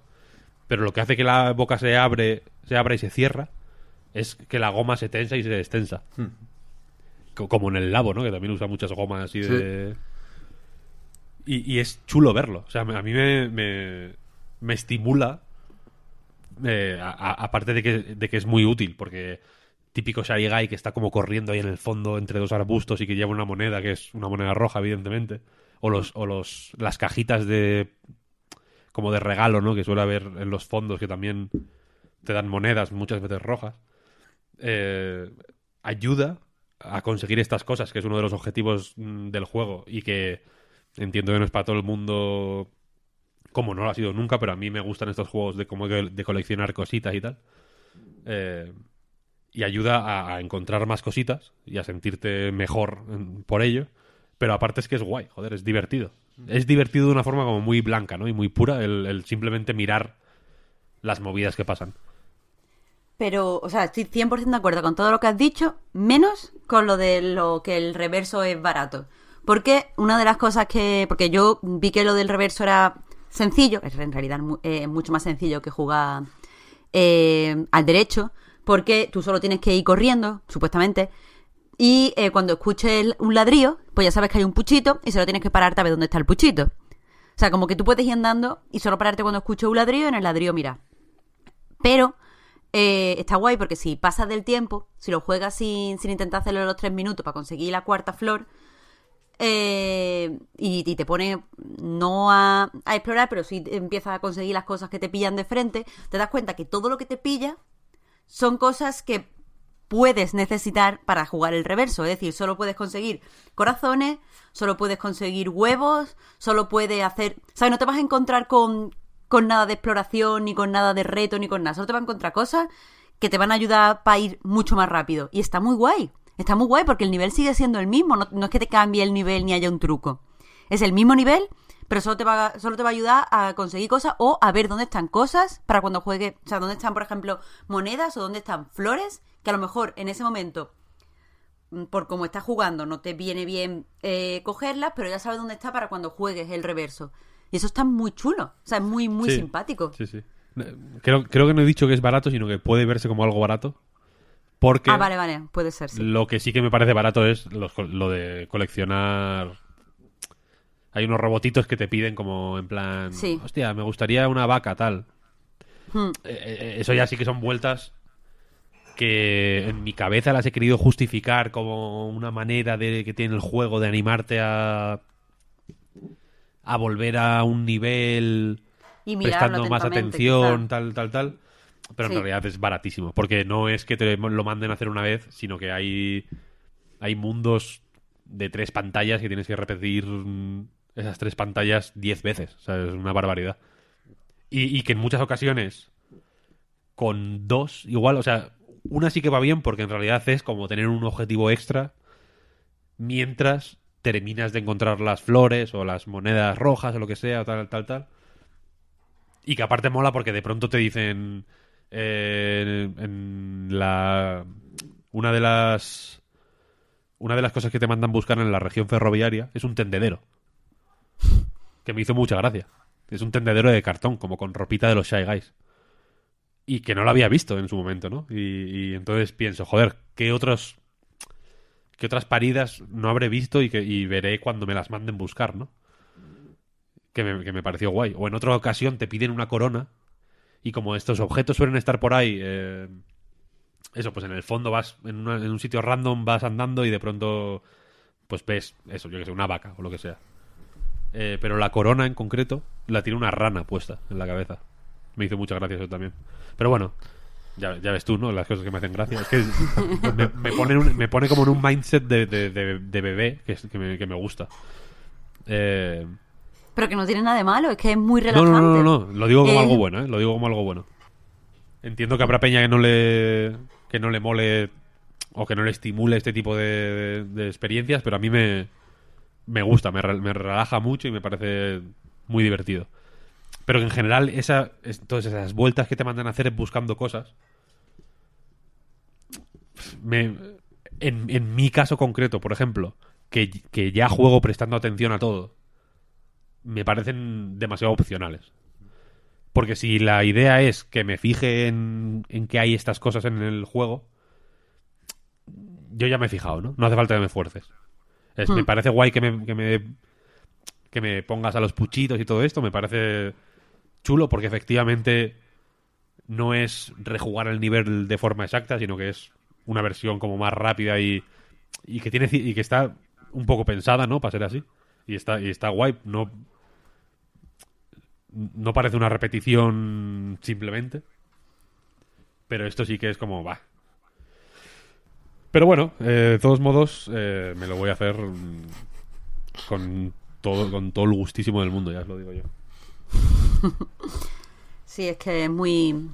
Es un juego muy agradable y, y es lo que le estaba diciendo antes a Pep, que tú le das al Sekiro y es guay, es una experiencia, pero que para cambiar el mindframe, el, el Yoshi viene, viene estupendísimo.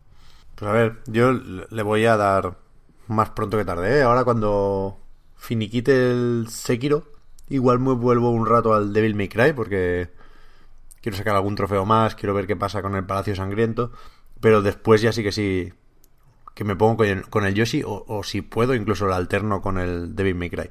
Pero tengo aquí tres preguntas apuntadas, las voy a hacer rápido porque no quiero quitar tiempo de vuestras preguntas, de las preguntitas. La más rápida, quizá. Lo del labo, exactamente qué es. Porque yo lo mencionabas, Víctor, por ahí, lo de los cartones que te recuerda. O sea, yo he visto fotos de Yoshi metido en el piano del kit variado, por ejemplo. ¿Eso es un, un anuncio in-game? ¿Es un guiño aprovechando que las cosas son de cartón o, o hay alguna conexión más? No, o sea, no se usa como no amigo el labo, Es ¿no? guiñito, es guiñito. Vale, vale. Sí, que sé que será algo- algún disfraz de estos que hay. Sí, hay un, hay un montonazo. Yo es que no los tengo todos, porque a mí me gusta que el Yoshi vaya desnudo. Pero, Uy, ya ves. Es pero que sí. el- el- el- para mí el único fallo del Woolly Wall era lo feos que eran los diseños alternativos de los Yoshi, Ya. los otros colores. En cambio, ponerme un piano del labo, uh, ahí sí que voy a voy a buscar vacas las que haga falta, ¿eh? O sea, es que lo- los disfracitos, eh, o sea, yo no se lo he puesto, yo he jugado con el Yoshi, ya te digo, sin nada. Pero está muy guay, quiero decir, hay algunos que, por ejemplo, no sé si es una ambulancia o un coche de bomberos, que no me acuerdo cuál es. Porque hay uno que tiré la... Porque los disfraces se, se consiguen como en un gachapón. Tú metes moneda, eh, gira y te puede salir o una bola normal, o una bola roja, o una bola dorada. Y las rojas, o sea, las normales son cosas normales, que son como muy típicas. Las rojas son como cosas especiales y las doradas son regalos súper especiales. Pues yo no me acuerdo en qué región metí eh, una moneda y del tirón pues me salió la súper especial. Y no sé si era un traje de. No sé si era una ambulancia o de bombero, uno de los dos. Pero el caso es que te lo ponía y las luces, o sea, cuando iba andando, giraba la ruedita y se encendía una luz. Si te parabas, se apagaba. Estaba muy gracioso. O sea, que tiene que ser algo así. Mola. Esto. Dos, dos anécdotas. Eh, ayer estaba viendo un vídeo de YouTube de un tío que hacía el 100% en el Yoshi. Que era un, tipo súper entusiasta, es como un. tenía medio millón de seguidores, era como ra- gra- grande, vaya. Americano. Que es un tipo como que juega juegos de Nintendo, que hace como comentario family friendly para que lo vean los niños, tal, no sé, no sé cuál. Y el tío hacía. eh, se ponía. era un vídeo como mostrando todo lo que había conseguido, ¿no? Todas las. eh, flores de todos los niveles, todos los puchitos, todos los objetivos estos secundarios de buscar cosas. eh, tenía todos los disfraces. eh, todo, en fin. Y le faltaba únicamente el único disfraz, el- o sea, el último disfraz que por lo visto te lo dan al final, es como el último objetivo. ¿Mm? Y el tío hacía un vídeo en plan, ¿qué, a- qué desbloquearás cuando consigues el 100%, ¿no? Del juego. Es un vídeo larguísimo. El tío se le nota que está hiper emocionado. Es como su, momento... su- el, el momento del año para él, ¿no? Y el tío consigue el 100% auténtico del juego. Literalmente to- todo lo que se puede hacer en el Yoshi lo había hecho. Y no ocurre absolutamente nada. ¡Oh, no! ¡Qué pena! Y, y es muy guay porque en, en ese momento su cara tiene una densidad de lecturas increíble. Hay Pero no hay ni siquiera baile con los puchitos. Nada, no hay literalmente nada. Ay, no. Esto, esto eh, es spoiler también. Si alguien quiere no quiere spoiler del Yoshi, pues eh, lo que voy a contar ahora es spoiler. El tío, decepcionadísimo, eh, pero en plan, ¿qué, ¿qué cojones ha pasado aquí? Piensa, tiene que haber algo. Si te pasas, si matas al malo final, tiene que haber un final nuevo. Por haber hecho el 100%. Y entonces el tío ya con, el- con su 100% va al jefe final y, y se lo pasa y el final es exactamente el mismo. Y el tío eh, mira los créditos como en silencio, sin, sin saber exactamente qué decir. Le dice al público en plan... Ya me diréis si, estoy sobreactuando o, sobreactuando, no, overreacting, si estoy como exagerando. Eh, pero creo que deberían eh, ha- ha- hacer algo especial, ¿no? Por haber conseguido el 100%, he hecho todo lo que te permite hacer el juego, le he dedicado muchísimas horas, tal, no sé, no sé cuál. Eh, y luego el tío tiene, se le ilumina la bombilla y dice, vale, vale, voy a salir del juego, voy a volver a entrar para ver si la pantalla de título es distinta cuando tienes el 100%. Y es exactamente igual. No, No. cambia nada. Y el tío de nuevo como que está mirando la pantalla de, de título con, con la mirada de las mil millas en plan que... uf, que es que he hecho? Me cago en la hostia, tal, no sé, no sé igual. Me gustó muchísimo. Me Pero, gustó muchísimo Víctor. ver esta situación porque... Porque yo soy esa... Yo soy aquel. Pero es que, En realidad también. Es que ¿cómo puede, puede ser que de algo tan bonito, positivo, colorido y, y, mm, yo qué sé, bueno como el Yoshi nos cuente esta historia absolutamente demoledora? Es que, No, bueno, era- es que era no me lo puedo creer. Que tengas que... he dicho, he dicho que era una anécdota, no era no, no, no, no- no pretende enseñar nada. Pero me hace gracia porque los o sea, en los juegos de, de Mario, por ejemplo, la a medida que vas consiguiendo o sea, com- completando cosas, digamos, pues te dan las recompensas más pochas del mundo, ¿no? En el en el Mario 3D World, por ejemplo, por ejemplo, por ejemplo, te salen como estrellitas, ¿no? Una estrella así tal, una estrella así cual, una estrella así cual. Y ya. Y en el Mario, en el Super Mario, el New Super Mario Bros. 2, eh, como que te ponen un objetivo de conseguir un millón de monedas o 10 o 100 millones de monedas o, o, o 9, 9, 9, 9, 9, 9, 9 monedas. Y luego la recompensa es para pegarles un tiro, ¿no? En plan, me cago en la hostia. Como que sientes... El, el tipo este del Yoshi lo decía, en plan, creo que es una falta de respeto para mi tiempo, tal. como que se enfadó. O sea, porque el tío estaba en plan, me lo he pasado muy bien jugando a esto, tal, me ha molado mucho el juego, tal, tal, tal, tal, tal. Y, y, y ese cambio de conseguir el 100% y, no, y que no pasara nada, se le ve como se, se rompe por dentro, vaya. Es una, una movida alucinante. Eh, me, me parece guay. Y luego, me parece guay, no me alegro porque le haya pasado esto al hombre este, vaya, pero que me parece interesante ver esta reacción ante un 100%. An- Ante un 100% que es bastante complicado, en mi opinión, vaya, hay que hacer muchas cosas. Eh, y luego, los trajes estos que decís, la cuestión es que son el modo fácil del Yoshi.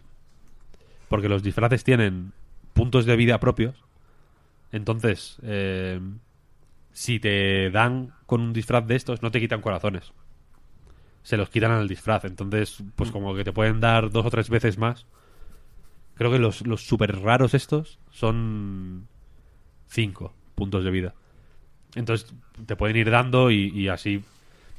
Mítica, a mí es que me jode mucho la mítica pantalla que acabo con todas las estrellas, o sea, con todas las flores, con con 400 monedas, con las 20 monedas rojas y con, con todo perfecto, pero tengo 16 de 20 puntos de vida.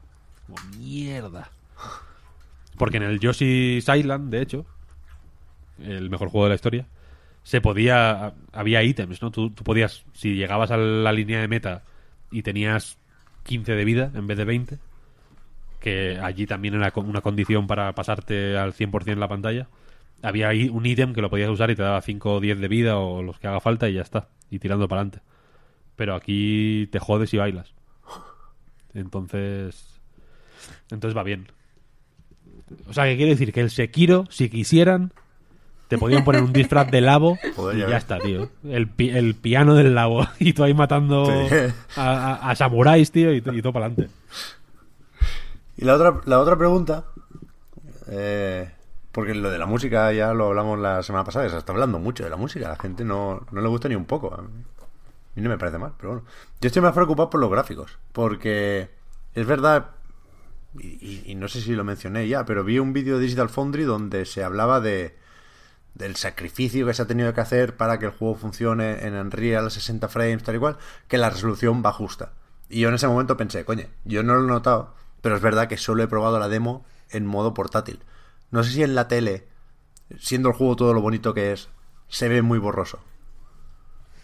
Yo, lo único que he visto borroso. O sea, yo en general mm, eh, lo he visto guay. Yo no creo que esto sea algo, madre mía, insoportable, injugable, a la basura. Todo lo contrario, yo creo que no tal. Lo único que he notado borroso es cuando eh, tienes un huevo y vas a apuntar a un sitio en el fondo, hay como una transición. Porque el fondo mm, no está nítido. O sea, el fondo está. Pero a conciencia menos nítido que el principio, para Claro, que se claro, vea bien todo. Pues esa transición de eh, poner el fondo nítido es extraña. O sea, hay como. Es que no sé cómo explicarlo. Como que pierde calidad y después el fondo no se ve totalmente bien del todo, pero solo en esa situación en la que tienes que disparar un huevo a, a algo que está en el fondo. ¿Y tú, Víctor? Sí, eh, esas cosas que igual son las más avanzadas que hace son así, asa. En la tele se ve bastante mejor. O, bueno, o, o me, ha- me ha dado la sensación. En portátil sí que se ve mm, que la resolución es un poco así, asa. Pero vaya, tampoco me parece. Tampoco me parece infernal. La música sí que igual me parece un poco más jodido el asunto porque es que se repite el mismo tema constantemente, bla, bla, bla. Los loops, digamos, son más o menos breves. Pero tampoco me parece insoportable. Y aparte hay una pantalla que Yoshi se pone a esperar al bus en una parada y tararea la cancioncilla. Sí, es verdad. que es súper Ya gracioso. está, ya está, quiero decir, problem solved. Ya, Exactamente, es que yo qué sé. Hay que quedarse con, con, Hay que ponerla muchas veces para que. Yoshi se aprenda. Claro. Claro, claro, tú mismo estás, digamos. Esto lo dice el youtuber este que, que, os, que os digo, que, de- que hizo el 100%. Me estuve viendo otros vídeos suyos.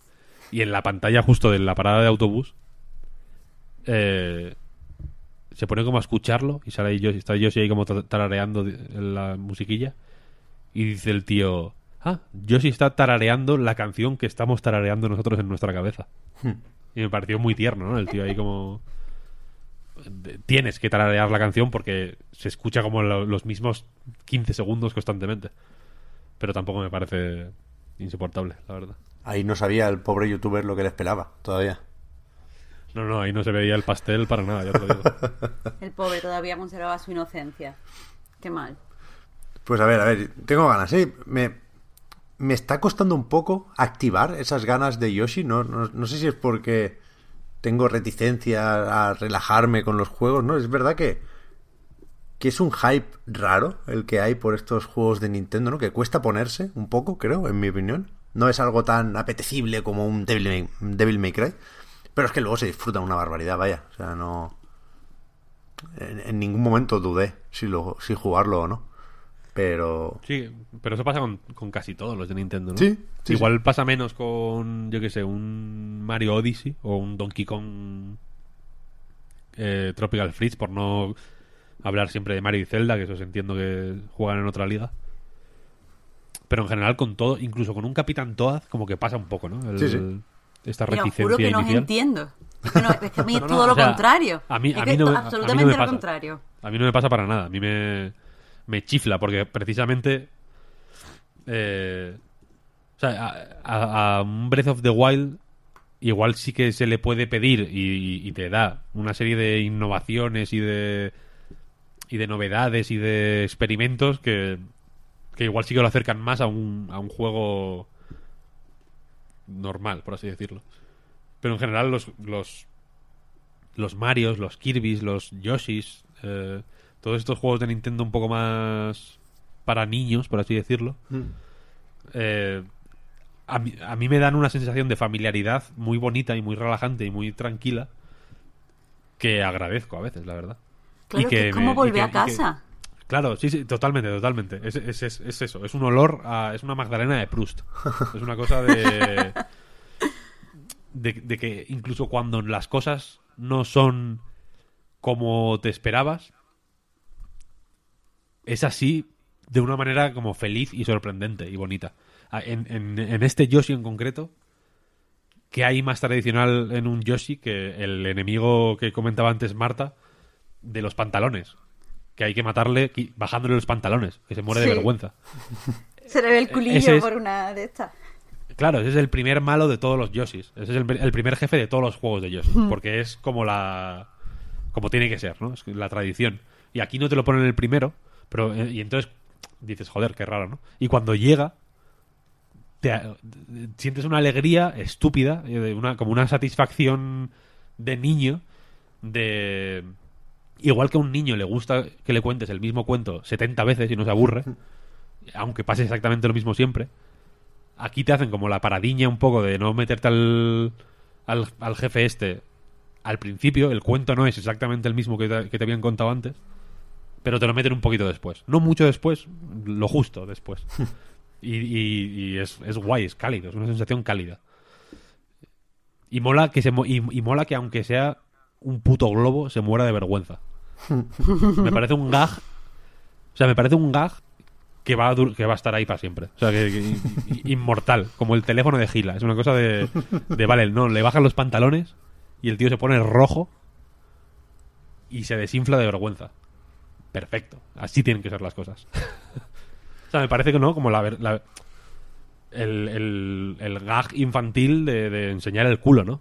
Yo, yo de niño lo hacía mucho, enseñar el culo en las reuniones de la familia porque se armaba como cierto revuelo light, ¿no? Porque evidentemente no es nada transgresor ni nada ni nada provocador realmente, sino que simplemente me di cuenta de que enseñar el culo hacía que, que mis tíos se rieran y entonces a partir de ahí pues como que me, bajaba los pantalones para, provocar una risa tonta y, e infantil. Entonces me gusta el, este gag, yo lo entendí a la primera, me hizo gracia a la primera y desde entonces me ha hecho gracia siempre. Entonces me alegro de que esté ahí. Bien. Yo decía que me parece un poco esto como, como apagar el móvil, ¿no? Que, que hay que hacerlo y se agradece, pero cuesta. En, en mi posición y en mi situación actual. Pero vamos, que sí, que sí. A tope con el Yoshi. Vamos con las preguntitas, va, que hace mucho, hace un montón que no hacemos. ¿Las tienes por ahí, Víctor, o qué? Sí, sí, sí. Eh, las tengo por aquí. Pues dispara. Eh, mm, es cierto que. Es cierto que hacía tiempo que no hacíamos preguntitas, pero porque la vida nos había llevado a no hacerlas. Entre. Entre podcast especiales y crossovers y no sé qué, no sé igual, pues no había habido tiempo, pero. Mola volver, vaya. Eh, vamos a empezar, por ejemplo, con, por, por eh, hablar de un tema del que no hemos hablado mucho. Santi nos dice, sin entrar en detalles, al menos uno de los finales de Sekiro, Sekiro, da buenos motivos argumentales para hacer una secuela. ¿Creéis que From Software continuará con la IP, como en su momento creíamos que harían con ese esperado Bloodborne 2? ¿O irán probando nuevas IPs? Ya, no lo sé. Me cuesta imaginarlo porque depende de Activision, al final. No sé cómo ha ido la relación, no sé qué planes tiene Activision, no sé cuántos de los despidos de la última reestructuración, ¿no? que van mucho por el marketing y el publishing, son gente que debería poder trabajar en un Sekiro 2. No lo sé. Veo más... No, en realidad no. Me, me cuesta imaginarlo, ya digo, pero si tuviera que apostar, no sé por qué, por una cuestión de, de continuidad, veo más cercano un Bloodborne 2 que un Sekiro 2. Más cercano no, más posible, digamos. Pero ¿Y no el sé, juego no este sé. con... con el fulano de Juego de Tronos? ¿Cómo? Eh, El rumor este que ha habido de- del... Es que no sé cómo se llama, el, Ah, el pavo de Juego de Tronos. Sí, sí, el sí. El escritor, escritor, Sí, George Que- R. R. Martin. Que están como... es verdad. que se rumoreaba que estaba él como escribiendo el guion y Miyazaki dirigiendo el juego y que era daban como ciertos detalles de, de, de- de qué tipo de juego sería y todo, ¿no? Mm, Con Bandai Namco también, otra vez. Sí, sí, sí. Es verdad. A ver. A ver. O sea, yo creo que yo creo que la- están más por la labor de hacer juegos distintos que de hacer secuelas, me da la sensación. Puede ser. O sea, porque Miyazaki como que como públicamente ha expresado su su deseo de no quemar sagas y tampoco parece que le guste mucho hacer secuelas. Ya. Dark Souls 3, y ya lo dije el otro día, pero es que al- a, a mí no me resulta tan estimulante, aunque me parece un juegazo, la verdad. Eh, simplemente porque en la memoria, cuando me acuerdo de Anor Londo, por ejemplo, me acuerdo del, del primero, no del tercero. Y si pienso en el tercero es claramente... eh, eh, depende de- de- del primero, o sea, la, la potencia de ese momento, la llegada, todo es... eh, depende de, del- de- de tu experiencia con el primer juego, digamos. Sí, sí. Entonces, como que no me, no me atrae. En, en otros juegos muy distintos, como que se le ve más más suelto y, y de hecho en, la- en los mejores momentos de Sekiro me parecen también los menos replicables en- eh, o los menos eh, los menos fáciles de pulir con iteraciones o lo que sea. Los más sorprendentes, vaya. De hecho, sí. Pero hoy estoy especialmente cagaduptas, pero es verdad que, que no sé qué me sorprende más. Si el hecho de que Activision haya hecho Sekiro, para empezar, o el hecho de que lo planteen como un lanzamiento independiente y no quieran mm, empezar o arrancar una franquicia o no quieran quedarse con From Software de alguna forma, ¿no? De verdad, es es una pregunta difícil de responder, creo yo. Sí, sí. Eh, más. Miki, vamos, voy a intentar enlazar dos preguntas, porque creo que tienen cierta relación. Carlos Hanso dice, anuncio de PS5, ¿antes o después del E3? ¿Veis posible que alguien pueda hacer competencia a Switch en el mercado portátil? O tras el fracaso de PS Vita, dicho mercado quedará solo para Nintendo. Y luego Mickey Rockstar nos dice, buenos días, buena gente. Days Gone sale en menos de un mes y después de él no se sabe nada de algún, de algún gran exclusivo de Sony. ¿Qué nos deparará el futuro? Pep tenía razón desde el principio y nos dirigimos sin remedio hacia el desierto. Y remata con una tercera pregunta, la más polémica quizá. ¿Hay que escurrir la pasta antes de servirla?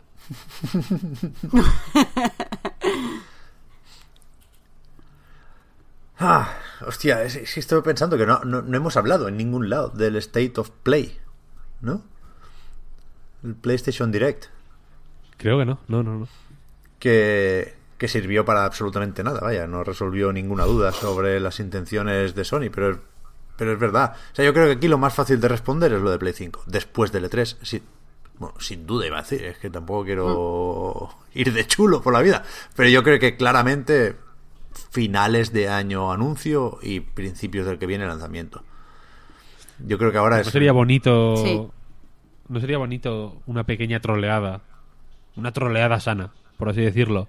De no ir al E3 pero anunciar la Play 5 por tu puta cuenta. ya una nota de prensa el dijera, por la tarde. ¿qué? Pero. No, hombre, o un, o, un, o un evento, ¿no? Eh, Anuncias un State of Play de estos y que la gente diga, ah, bueno, pues la típica ya ya se han pasado al full Nintendo, ¿no? La típica parida del vídeo del E3, tal, tal, tal. Eh, y de pronto, ¡pam! Play 5. Y toda la gente del E3 en plan, bueno, ¿y qué hacemos nosotros ahora, no? Claro que eso que te digo, eso que una troleada para la prensa.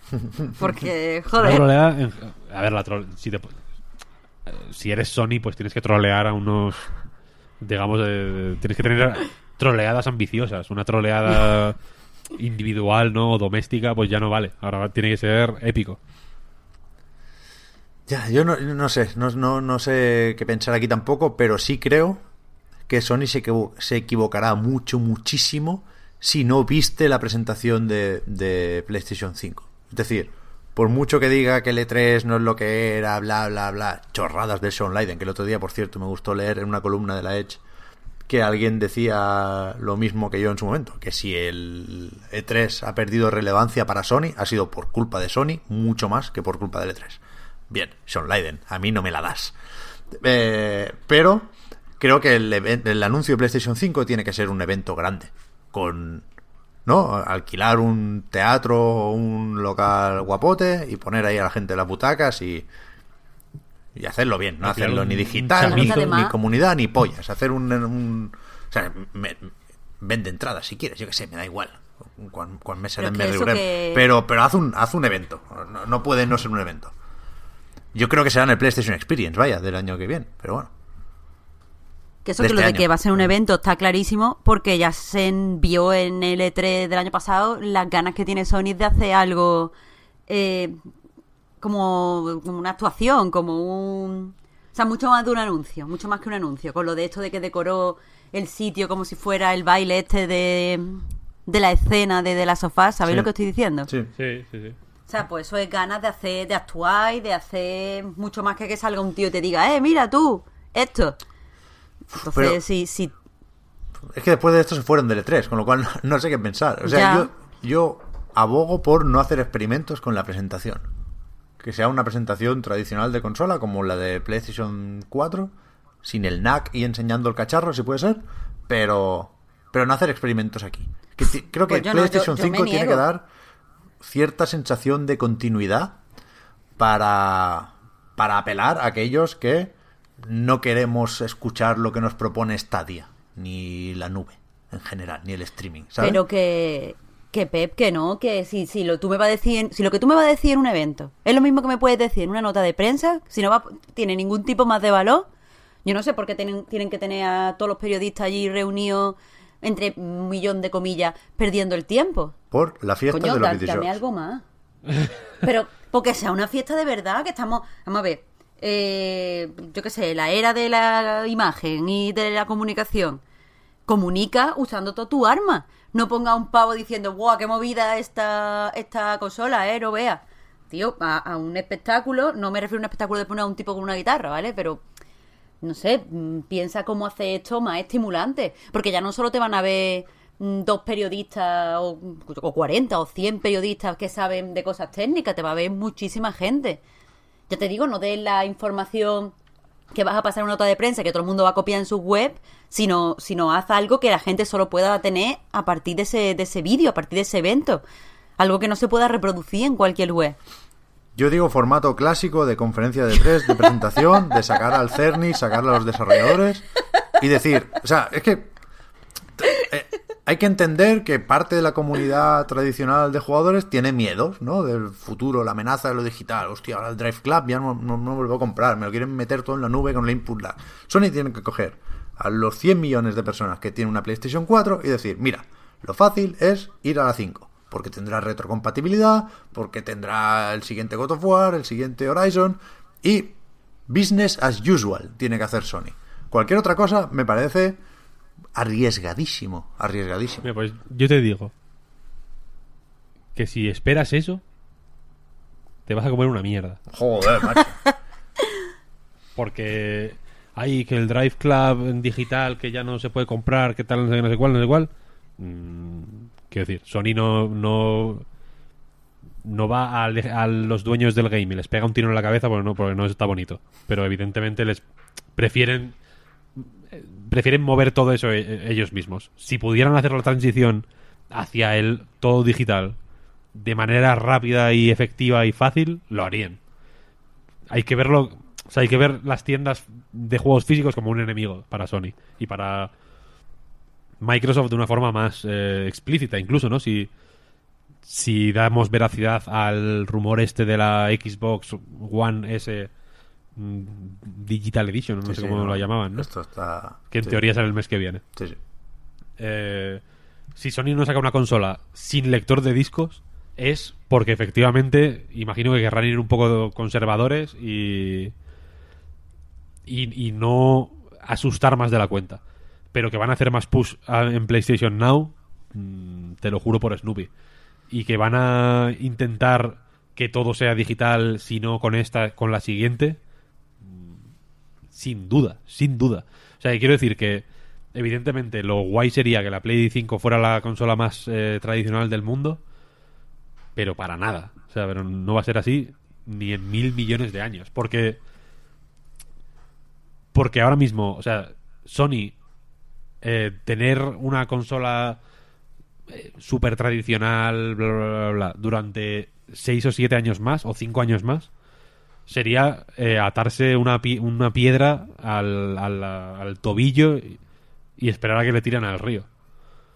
Nada más. Porque es que los tiros no van por ahí. Los tiros van por donde diga Google. Pero es que si algo nos ha enseñado el Battle Royale es que hay que huir de los tiros. O sea, con el PlayStation Now, que entiendo que van a empujar hacia ahí, a empujar a lo digital, entiendo que hay corrientes que no puedes ignorar, que son demasiado grandes. No, no me parece mal, no soy tan, no soy tan tonto. Pero Sony tiene que jugar sus cartas, que son los juegos y, y lo de toda la vida. Y, y no saber interpretar de dónde ha venido el éxito de PlayStation 4 es de inepto. Y si se pone a pelear con Google, va a perder. Y va a perder porque Google o Microsoft o Amazon o alguien con más data centers le va a ganar porque tiene más herramientas y va a perder también a su público toda la vida que nos vamos a ir a la Epic Games Store. Y nos vamos a comprar todo ahí con la Nvidia 2080 GTX y a tomar por saco.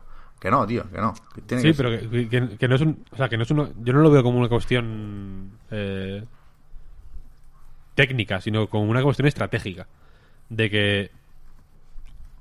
Ahora mismo es el momento de hacer push hacia una serie de cosas. Quien haga push antes hacia esa serie de cosas se va a comer el pastel.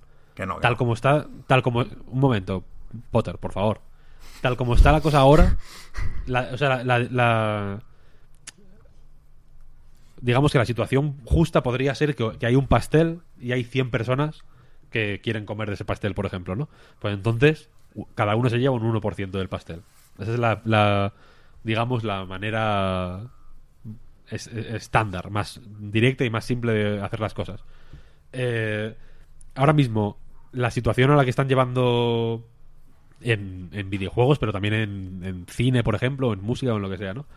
La movida es que hay un pastel y en vez de morder al pastel para ver quién se lleva más pastel, se tienen que morder entre ellos. Para que simplemente haya gente que no muerda y que no pueda morder.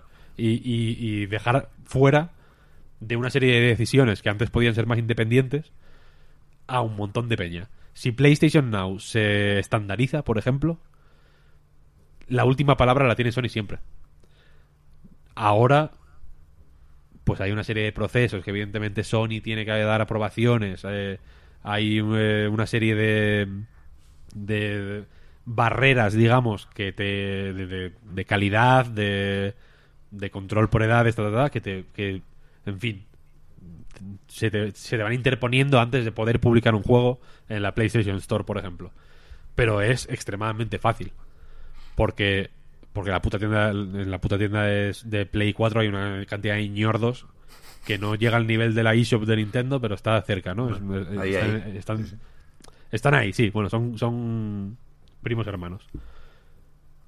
Pero la cosa es que cuando. O sea, si, si Sony tiene. el- o, o Microsoft o, o Google, Dios sabe quién, eh, con- controla, digamos, el, el- el canal de distribución, ya está.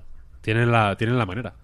De, o sea, está- están buscando esa manera de, de controlarlo todo de, de una forma muchísimo más rígida de lo que pueden a- ahora. Con la. Con, con el- la, la- la fórmula que, existe y que es la más común, ¿no? Y que está estandarizada. Y es que es el momento de hacerlo ahora. Si lo hacen, si esperan cinco años, se les, les- les van a adelantar, vaya, y ya no va a haber ninguna manera. Y vas a jugar al Uncharted 6 en la Xbox One, en la Xbox 2. La anaconda, tío. ¿Sabes lo...? Pues es lo que quiero decir, que, que es que ahora el... eh, o sea, la importancia de estas mierdas es estratégica. Yo entiendo que mm, Gaikai y PlayStation Now sería... No, no sería rentable hasta hace relativamente poco. Igual ni siquiera lo es, lo es ahora mismo.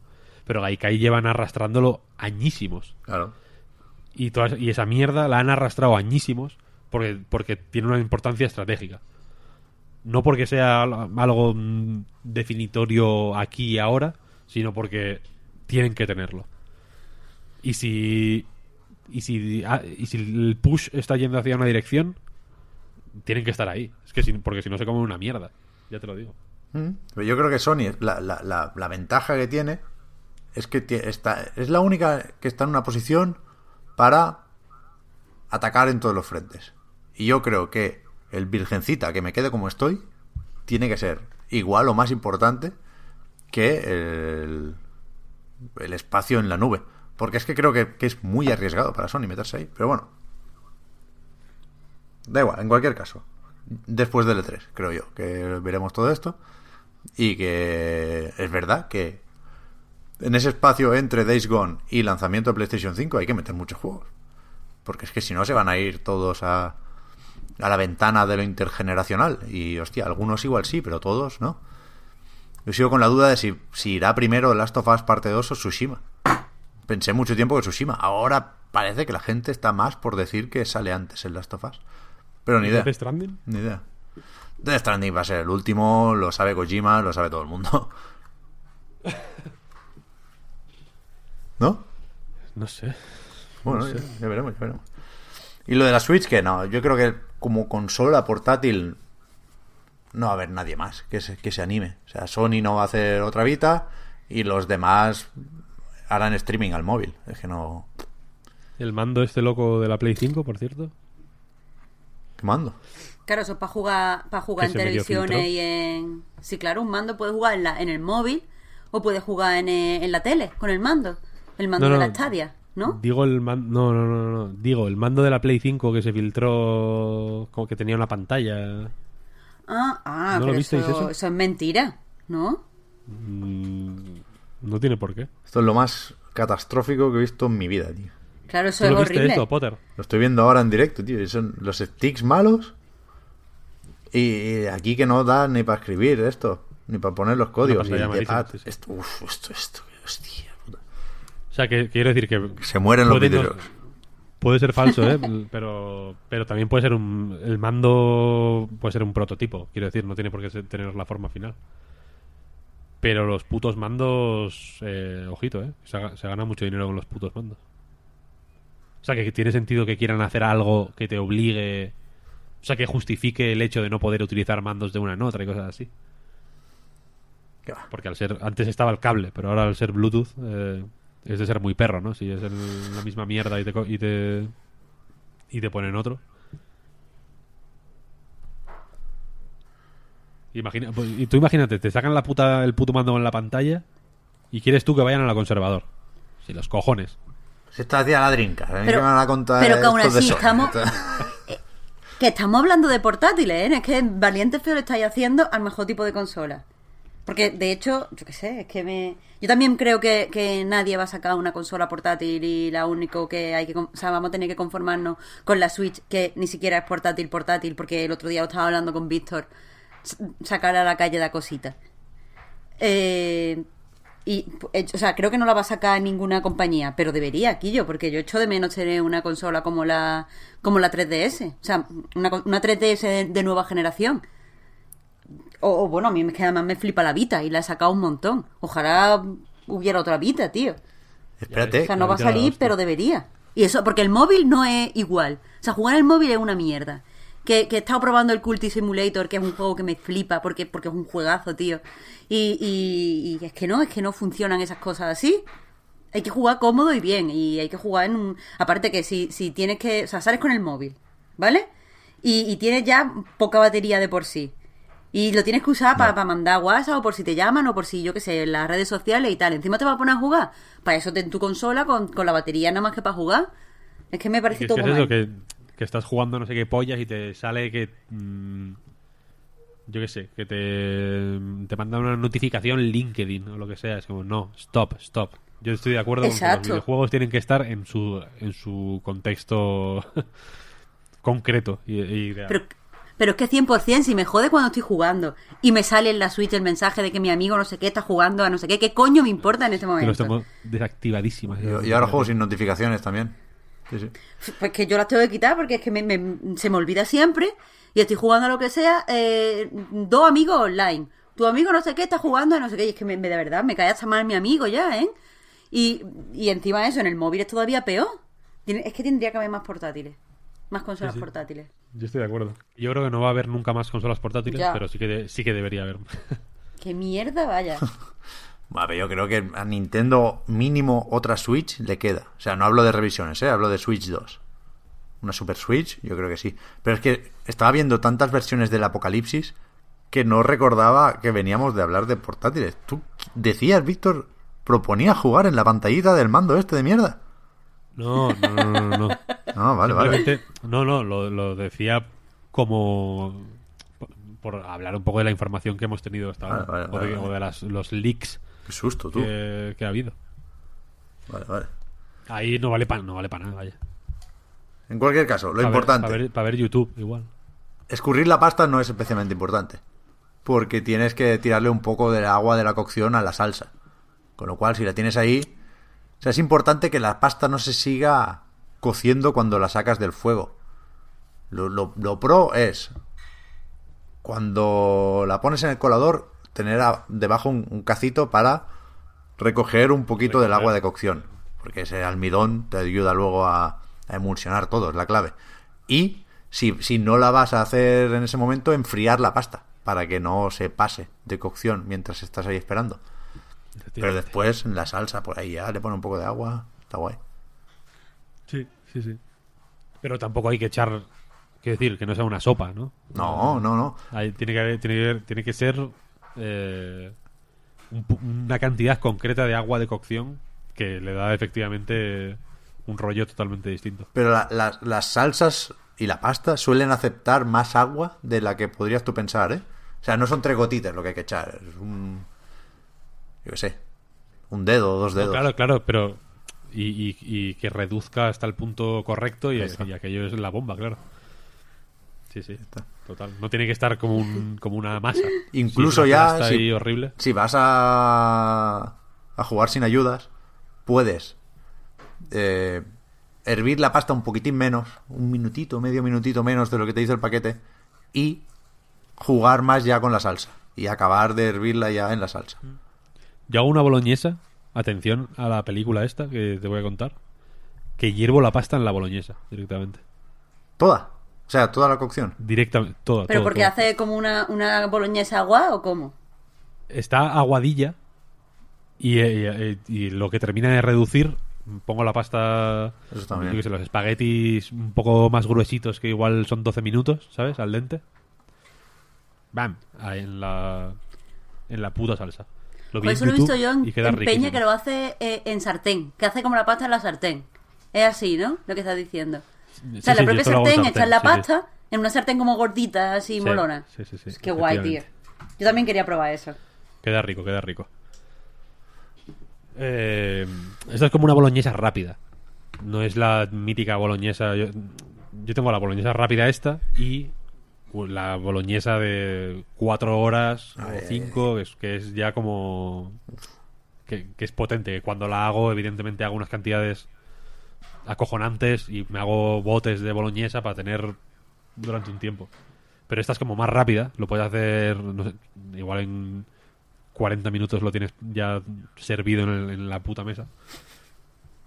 Y, y para aprovechar, pues hierves la pasta en la en la salsa, fantástico.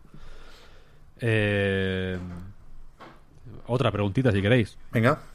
Dale. Pasando a, lo- a un tema muchísimo menos interesante que, que la, que la pasta, que es sin duda lo mejor del mundo. Ya es. Eh, Joan Alfons López nos dice: Cuando las empresas os dejan probar juegos meses antes del lanzamiento para unas impresiones previas a enviaros la versión para analizar, o sea, cuando hacemos previews, Sí. ¿tenéis la sensación de que muestran builds sin pulir expresamente para que cuando os pasen la versión final se note mucha mejora y el juego se valore mejor?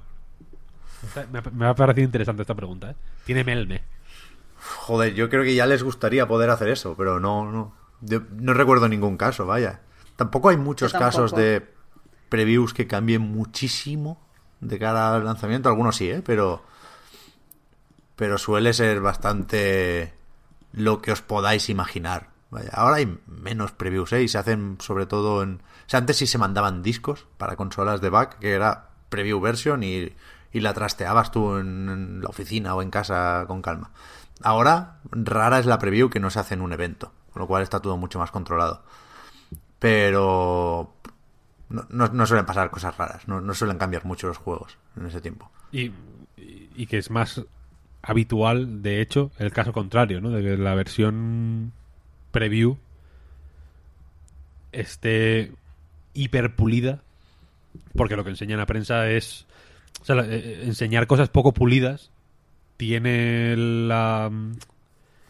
Tiene la contrapartida de que es fácil no saber ver en qué... el- no saber anticipar la, la versión final que igual el desarrollador sí sabe perfectamente qué es eh, placeholder o qué está ya corregido en, en una build más reciente o en qué se está trabajando concretamente o cuál es el objetivo que tiene en mente final.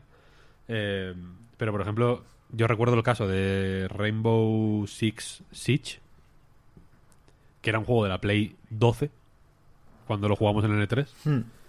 y luego y al final salió bien, pero claramente no era el mismo juego, o sea, era una cosa to- totalmente distinta. Pero es una, es una rareza. Yo creo que ese es el único caso de los ejemplos claros de downgrade que, que había una versión jugable por ahí. Y eso ya lo hemos comentado alguna vez, que es un, es un bicho muy raro, esa build del E3 de Rainbow Six.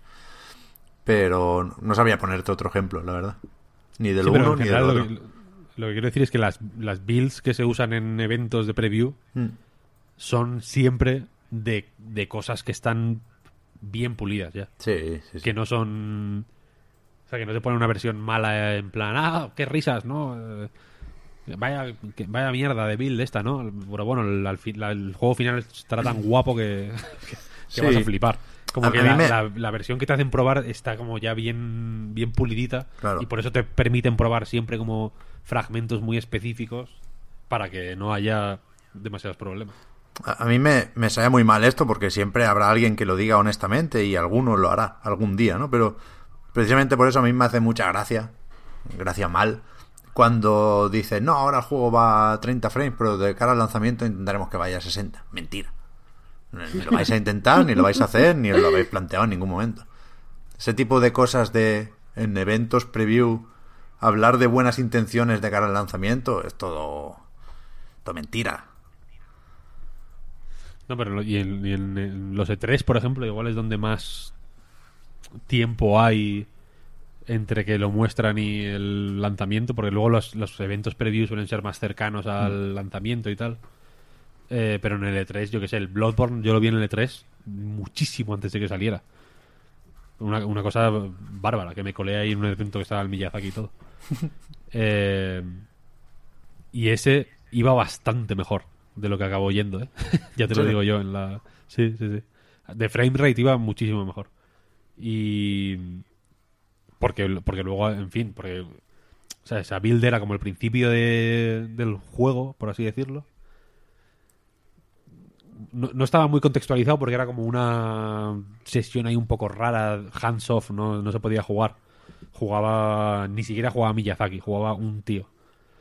Eh, un, un señor que habían cogido de la calle, un vagabundo. ¿no? Un- alguien, alguien de Namco, supongo. Eh, y como que era una. Casi, casi era como una demo técnica prácticamente de, de- de lo que estaban haciendo. Y funcionaba bastante guay, pero porque igual no iba ni en una Play, en realidad. Que esa es otra, claro, ¿no? El- en el E3. O sea, cuanto más lejano del lanzamiento es la preview, más hay que controlar, controlar lo que enseñas y cómo lo enseñas para que no se vaya de madre aquello. Porque si tú pones una preview que el que las texturas son una mierda y que el frame rate es asqueroso, tienes el San Benito para toda la puta vida. O sea, es difícil quitar es difícil quitar eso. Yo creo que es más apropiado a nivel de comunicación para ellos, vaya, va mejor enseñar algo impactante y y ya está. ¿sabes? Y, eh, quiero decir, el, el- lo, de, lo de Cyberpunk, por ejemplo, Hmm. por poner un ejemplo reciente, el, el vídeo que se vio es el juego, entiendo yo, ¿no? Y, y lo que enseñaron a puerta cerrada es eso, Debería. con, con esa calidad o, o- Bueno, yo no lo vi de- mm, sin compresión y tal, pero bueno, o mejor por... Si lo has visto en YouTube, pues se, se debería ver mejor. Pero que no va a ser así. Esto es, esto es un hecho, vaya, se va a ver peor. Esto lo sabemos. Se va a ver, peor en, el- en la mayoría de PCs del mundo. En algunos muchísimo peor. Y se va a ver peor en cualquier consola. Entonces... Pero que está guay que enseñen eso, ¿no? Y aparte luego ya te lo maquillan guapo ahí con los movimientos de cámara y con... En el caso de los juegos multijugador, pues con los motivados ahí haciendo la, un poco la paranoia de la voz y tal y cual. Y entonces la versión que te enseñan previa, que de hecho cada vez, o sea, cada vez enseñan más versiones previas, eh, o al mismo tiempo al público y a la prensa, o con Claro. no mucha distancia. Porque el Sí, sí. Sekiro, por ejemplo, se pudo jugar, yo, yo lo jugué el día de lanzamiento, vaya, antes no había ido a ninguna preview ni nada, pero sí que había estado en el salón del manga y o en Sí, la bueno, Japan Weekend hecho- o cosas así, ¿no? Creo que en el E3 no se podía jugar o era muy, muy difícil. Creo que no, ¿eh? Creo que ni puerta cerrada ni hostias. Y en la Gamescom ya sí, pero no sé si era si todo el mundo podía probarlo en la Gamescom, no sé. Pero sí, sí, ahora la mayoría de previews o- de demos son están hechas pensando en el público. Sí, sí. Y, y- que sí, y que se tiene en cuenta esto, por ejemplo, el Smash Bros. Me suena que las previews se publicaron un poquito antes de que se hiciera no sé qué puto torneo presencial en no sé qué evento. También para hypear a la peña que, que va a ir a, a probarlo ahí. O sea, es que es, un- es una maquinaria con, con muchas piezas. Pero ya digo que, que enseñar una versión mala para luego sacarte la buena. Risky. Algún caso habrá. ¿eh? De, de redención o de remontada. Dudo que sea intencional en cualquier caso. Pero vamos, no, no es lo normal. No es lo normal. Arriesgado, arriesgado, arriesgado, arriesgado. Sí, sí, sí, sí. Pero porque es, es incluso más fácil hacerlo al revés, ¿sabes? Sí, claro, claro, claro. Sí, sí. Ay. Ay, videojuegos, videojuegos, videojuegos. Qué movida. Eh, Sebastián Raccoon nos dice, ¿podría Pep hacerse un burrito tan picante que ni él mismo pudiera comérselo? ¿Por qué? No lo sé, no lo sé. Tú sabrás, te lo preguntan a ti. Hombre, sí, por poder. No tolero muy bien yo el picante, ¿eh? me gusta, pero paso muy, muy, muy rápido del... Uh, qué picantito, qué bueno. Ah, esto no se puede comer. Soy muy, muy especialito con el nivel de, de picante. ¿Cómo se llama la escala esta de picante? ¿Sabéis lo que os digo? No sé. Sí. O sea, que es como la escala Richter del picante que ponen así Sí. como todos los pimientos. Sí, me, me suena que lo he visto en algún programa de estos rollos. Escala Scoville. Ah, ahí está. Pues eso, yo tengo un- me muevo en un margen muy, muy pequeño. Sí, sí. Yo también yo tengo muy poca tolerancia, tío, al picante. Joder, pues a mí me flipa. Aparte, la, la tolerancia se adquiere. Cuanto más picante comas, más picante puedes comer. Esto así. O sea, yo hay, claro, yo hay un ramen específico, o sea, un, un ramen de paquete, que puedo comer porque es vegano, que es coreano. Que ahora mismo no me acuerdo del nombre porque no me esperaba esta pregunta. Pero el caso es que ese ramen pica, pero un montón. O sea, es de los que te duele. Al Eh. principio cuando me lo comía, me dolían los labios de lo que Los picaba. coreanos son muy hijos de puta para eso, ¿eh? Claro, claro. O sea, yo, yo fui a por este ramen porque es simplemente el que, el que puedo comer. Entonces, eh, eso, me, me dolían los labios ahí a tope cuando empecé a comerlo, pero claro, como me fui acostumbrando, ahora me, me pirra y no me pica. Bueno, y me pasó como el, ahora que hablamos de los coreanos con el kimchi. El kimchi al principio me picaba un montón, pero claro, he comido tanto kimchi que ahora no vea, ahora no me pica. Ahora tengo que buscar kimchi picante. Porque, porque es que se va, se va ganando tolerancia, tío. Esto es como las drogas, ¿no? Claro, igual. Ahora eres, ahora eres una junkie del picante. Claro, es que si ahora si no pica no me sabe igual, lo picante me sabe mejor. Si hago a lo mejor curry con leche, con leche de coco. Antes, mm, porque ahora venden en el Mercadona como curry, ¿vale? Antes le echaba una cuchara de curry y ya estaba bien, ya, ya estaba guay. Pero ahora tengo que echar por lo menos dos cucharadas de curry ahí para que me dé el mismo, el mismo subidón. Joder, Una es drogadicta. No, no, es una, no, es un- no es una historia de superación, Marta. Es una cosa triste. No. Bueno, pero vamos, que, que podéis entrar ahí. Yo creo que, que con este off topic, que se echaba un poco de menos, ¿eh? Te lo tengo que decir.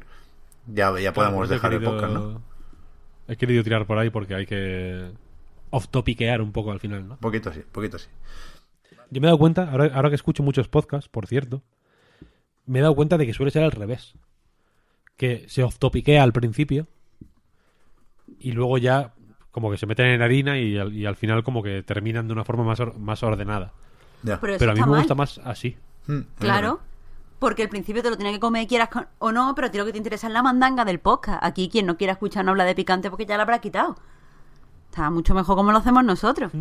Sí, sí, yo creo que sí, yo creo que sí. Nosotros al principio hacemos una cosa que, que está ahí en la frontera, que es hablar de juegos, pero no necesariamente de lo que toca en ese programa, ¿sabes? Entonces, tenemos la actitud del off topic y la temática de los videojuegos. Entonces, luego ya, Eso, actualidad, análisis. sí, sí. alguna vez hablaré de algún juego así. Ah, uy, joder, quería haber hablado la semana que viene. Voy a, me, lo, me lo propongo. Es que la semana que viene tengo bastantes juegos. Pero he estado jugando a uno en concreto que me está flipando. Juego diariamente. Que es MLB The Show 19. Uh, El puto juego de béisbol. se ve que está bastante bien, ¿no? Está bastante bien, sí. Efectivamente. Y es. O sea, yo no. Para que la. Para la, mm, eh, dar un poco de contexto y que se entienda mejor un poco lo que. Lo que pueda mal hablar sobre este juego. Eh, no practico ningún deporte. No veo ningún deporte. No sabes lo que es el deporte. El- sé lo que es el deporte mm, por, por terceras personas, porque no me interesa lo más mínimo. El concepto mismo de deporte me, parece ridículo. No, no me gusta. Lo, de, lo deportivo en general no me gusta. Eh, pero no sé por qué. Este juego me atrajo. Me, ah, em- me enviaron un código y si yo, yo- los cuando me mandan un código, si no si el juego no me interesa o veo que no voy a tener tiempo lo que sea, pues respondo en plan, bueno, gracias, pero lo siento, si quieres enviárselo a otra persona, ta, ta, ta, porque sé, sé que los departamentos de prensa trabajan con código, con un número de código específico Mm. y a veces les va bien, yo que sé, o, o para, o para devolverlo y que se lo y que se lo manden a, a otro país incluso o lo que sea, ¿no? Pero este me llegó, vi ahí como unas capturas y dije, joder, está guapote. Y me puse como a mirar reviews y eran pero la hostia. Digamos que es el Sekiro de los juegos de béisbol. Y pensé, joder, pues vamos a probarlo, ¿no? Vi que, vi que ocupa como 60 gigas y pensé, esto, esto es serio, ¿no? Eh, Todo el mundo sabe, evidentemente, que cuando un juego ocupa mucho, es que algo pasa. Algo hay, ahí. No son 60 gigas de, de, de- de aire. Entonces, mm, me digo, bueno, voy a echar una partidilla, pensando que aquello era como el FIFA. En plan, voy a probarlo, un partidillo rápido, 10 minutitos, y ya me vuelvo al Sekiro, ¿no? Y esto fue como un día después de comer, y de pronto eran las 8 de la tarde. No llegaba a las 8, pero eran como las 7 y media, 8 menos 20. Y, fue como, ¿what? Se, me fue toda la puta tarde jugando a un partido del. MLB de show. Que esto lo Y me hace, quedé muy impactado. esto lo hace el estudio de Sony en San Diego. Sony San Diego, sí. Que, está, que realmente. A ver, que estamos aquí diciendo que dónde está. A ver, Sony, enséñame el Death Stranding, enséñame el Last of Us. Pero aparte del Days Gone, que sale ya el acceso anticipado al Dreams y que esto en Estados Unidos va a vender una barbaridad. O sea que tampoco está ¿El MLB este? tan parados Fijo, en Sony como podemos pensar, ¿no? Sí, sí. No, pero y que es como tocho. O sea, tiene, una estos juegos de deportes mm, raros, eh, desde mi perspectiva, evidentemente, siempre me los espero como un poco más vacíos. Por ejemplo, en, en 360 jugué mucho a uno de snooker, que viene a ser billar, vaya, Mm. pa- por no ponernos así muy pijos, eh, que lo publicaba Sega en su momento. Y que era un juego que estaba bien, pero que se veía un poco más de andar por casa que un FIFA, a nivel de opciones incluso, de modos de juego, de todo. No tenía esa ambición, era como más mm, realista en sus ambiciones. Pero este es mm, pepinazo, ¿eh? O sea, Yo tiene mil modos de juego, tiene es es, es, eh, a nivel de ambición y de, y de alcance, digamos, es como el FIFA del, del béisbol, vaya. Hombre, claro. Me Pero- esperaba incluso algo más rollo NBA Live, ¿sabes? Como algo de vamos a... Porque ya te digo, yo no, no me interesan los, los juegos deportivos, me dan igual, vaya. Y este sabía que existía, pero nunca me había parado a mirarlo como... Mm. ma- Más en detalle, ¿no? Y encontrarme con una cosa así tan, tan tocha me, me impactó muchísimo. No, no me compares el, el béisbol, la Major Baseball League, nada menos, con el snooker, Sí. tío. No me jodas. no no, evidentemente, evidentemente, pero en España el béisbol Sí, sí. me, me concederás que no es sí. eh, tan popular. Evidentemente. Es, eh, a nivel de popularidad es como el snooker. O menos, porque el snooker aquí lo echan en Eurosport. el, el, el- el béisbol creo que no lo echan en ningún lado. Algo habrá. Entonces eso, que, que me esperaba como algo un poco más así, pero no, no, no, es un juego con sus 60 gigas, ¿eh? Ahí de, de paisanos dando gente como gorda, además. Me gusta mucho porque es como... No están muy en forma. Están en forma, pero no tanto. Algunos tienen barriga, algunos se ve que les aprieta la... El, el- trajecillo este, se nota como tensión en, la, en el uniforme. De que, joder, se juega al béisbol, pero también, pues si hay que comer un fin de semana fuerte, se come, no pasa nada. Claro, es que aquí tienes Me gusta, que me tienes que elegir. Aquí si le pegas lo bastante fuerte no hace falta ni que corras. Vaya, si haces el home run, te vas andando después. Like a No, no, surf. es la idea, claro, claro. Pero tiene su estrategia. Es que aparte me estoy metiendo mucho. Estoy leyendo mucho sobre béisbol. Sobre. Ahora mismo hay, por ejemplo, un debate en la. Yo sabía que el béisbol era como muy de estadísticas, ¿no? De la peña mirando libros de estadísticas. Porque, y lo sé porque, en fin, lo habré visto en alguna película y me lo explicaron una vez que estuve en un partido de fútbol en Canadá. Estaba todo el mundo con. También con hojas de estadísticas de cada jugador y tal y cual.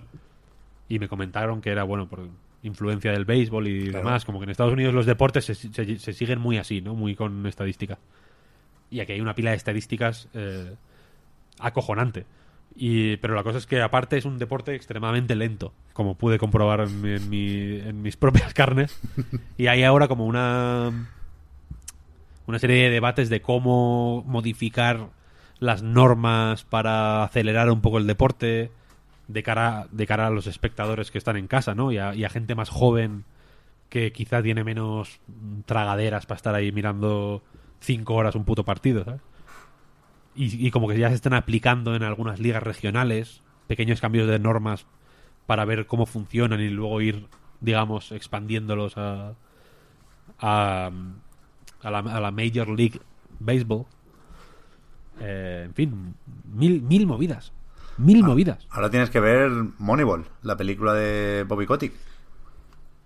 Moneyball, es verdad. Yo creo que la he visto. Esta es la de Brad Pitt. Hmm. Sí, Con el Jonah Hill. sí. Yo- me- que- no- con muchas películas me pasa. Es una película como azul. La fotografía es como azul, azulada. Como no sé. todas las de esa época. Es O sea, que hay esa- En películas, esa época se los hacían peli azules. hay películas como de gente en, de- en despachos manejando, moviendo papeles y con deportes de por medio o con medios de comunicación de por medio, con cosas así, con empresas que no sé si las he visto o he visto el anuncio en Telecinco. Entonces esta creo que está ahí en, ese- en esa frontera difusa que, que no comprendo muy bien. ¿Esta es de Eastwood, de alguna manera? Creo que no. Eh, Ahí ya no, me- yo también creo que no. Bueno, no sé. Pues sí, la veré, la veré.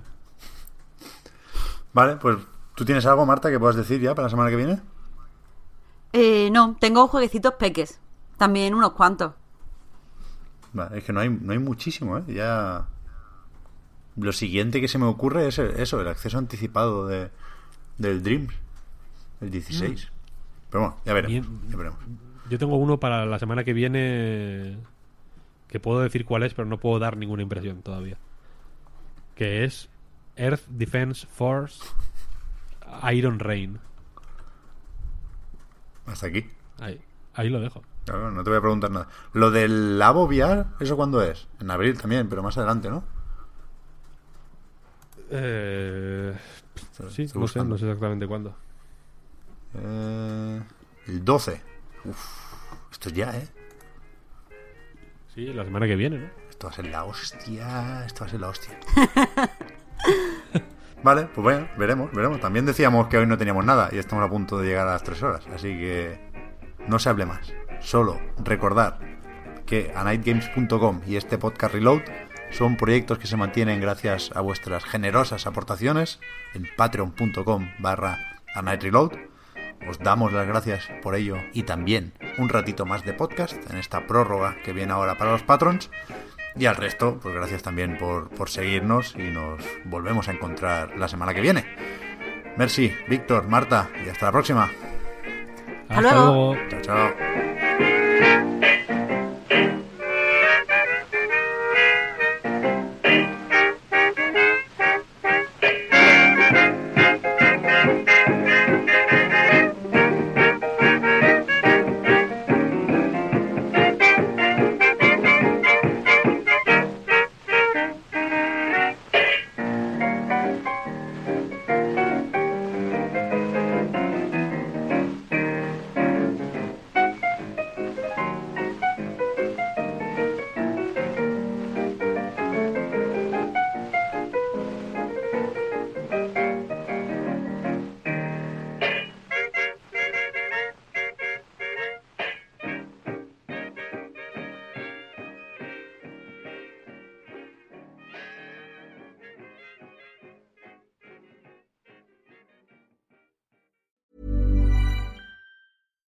Hi, I'm Daniel, founder of Pretty Litter. Cats and cat owners deserve better than any old fashioned litter. That's why I teamed up with scientists and veterinarians to create Pretty Litter. Its innovative crystal formula has superior odor control and weighs up to 80% less than clay litter.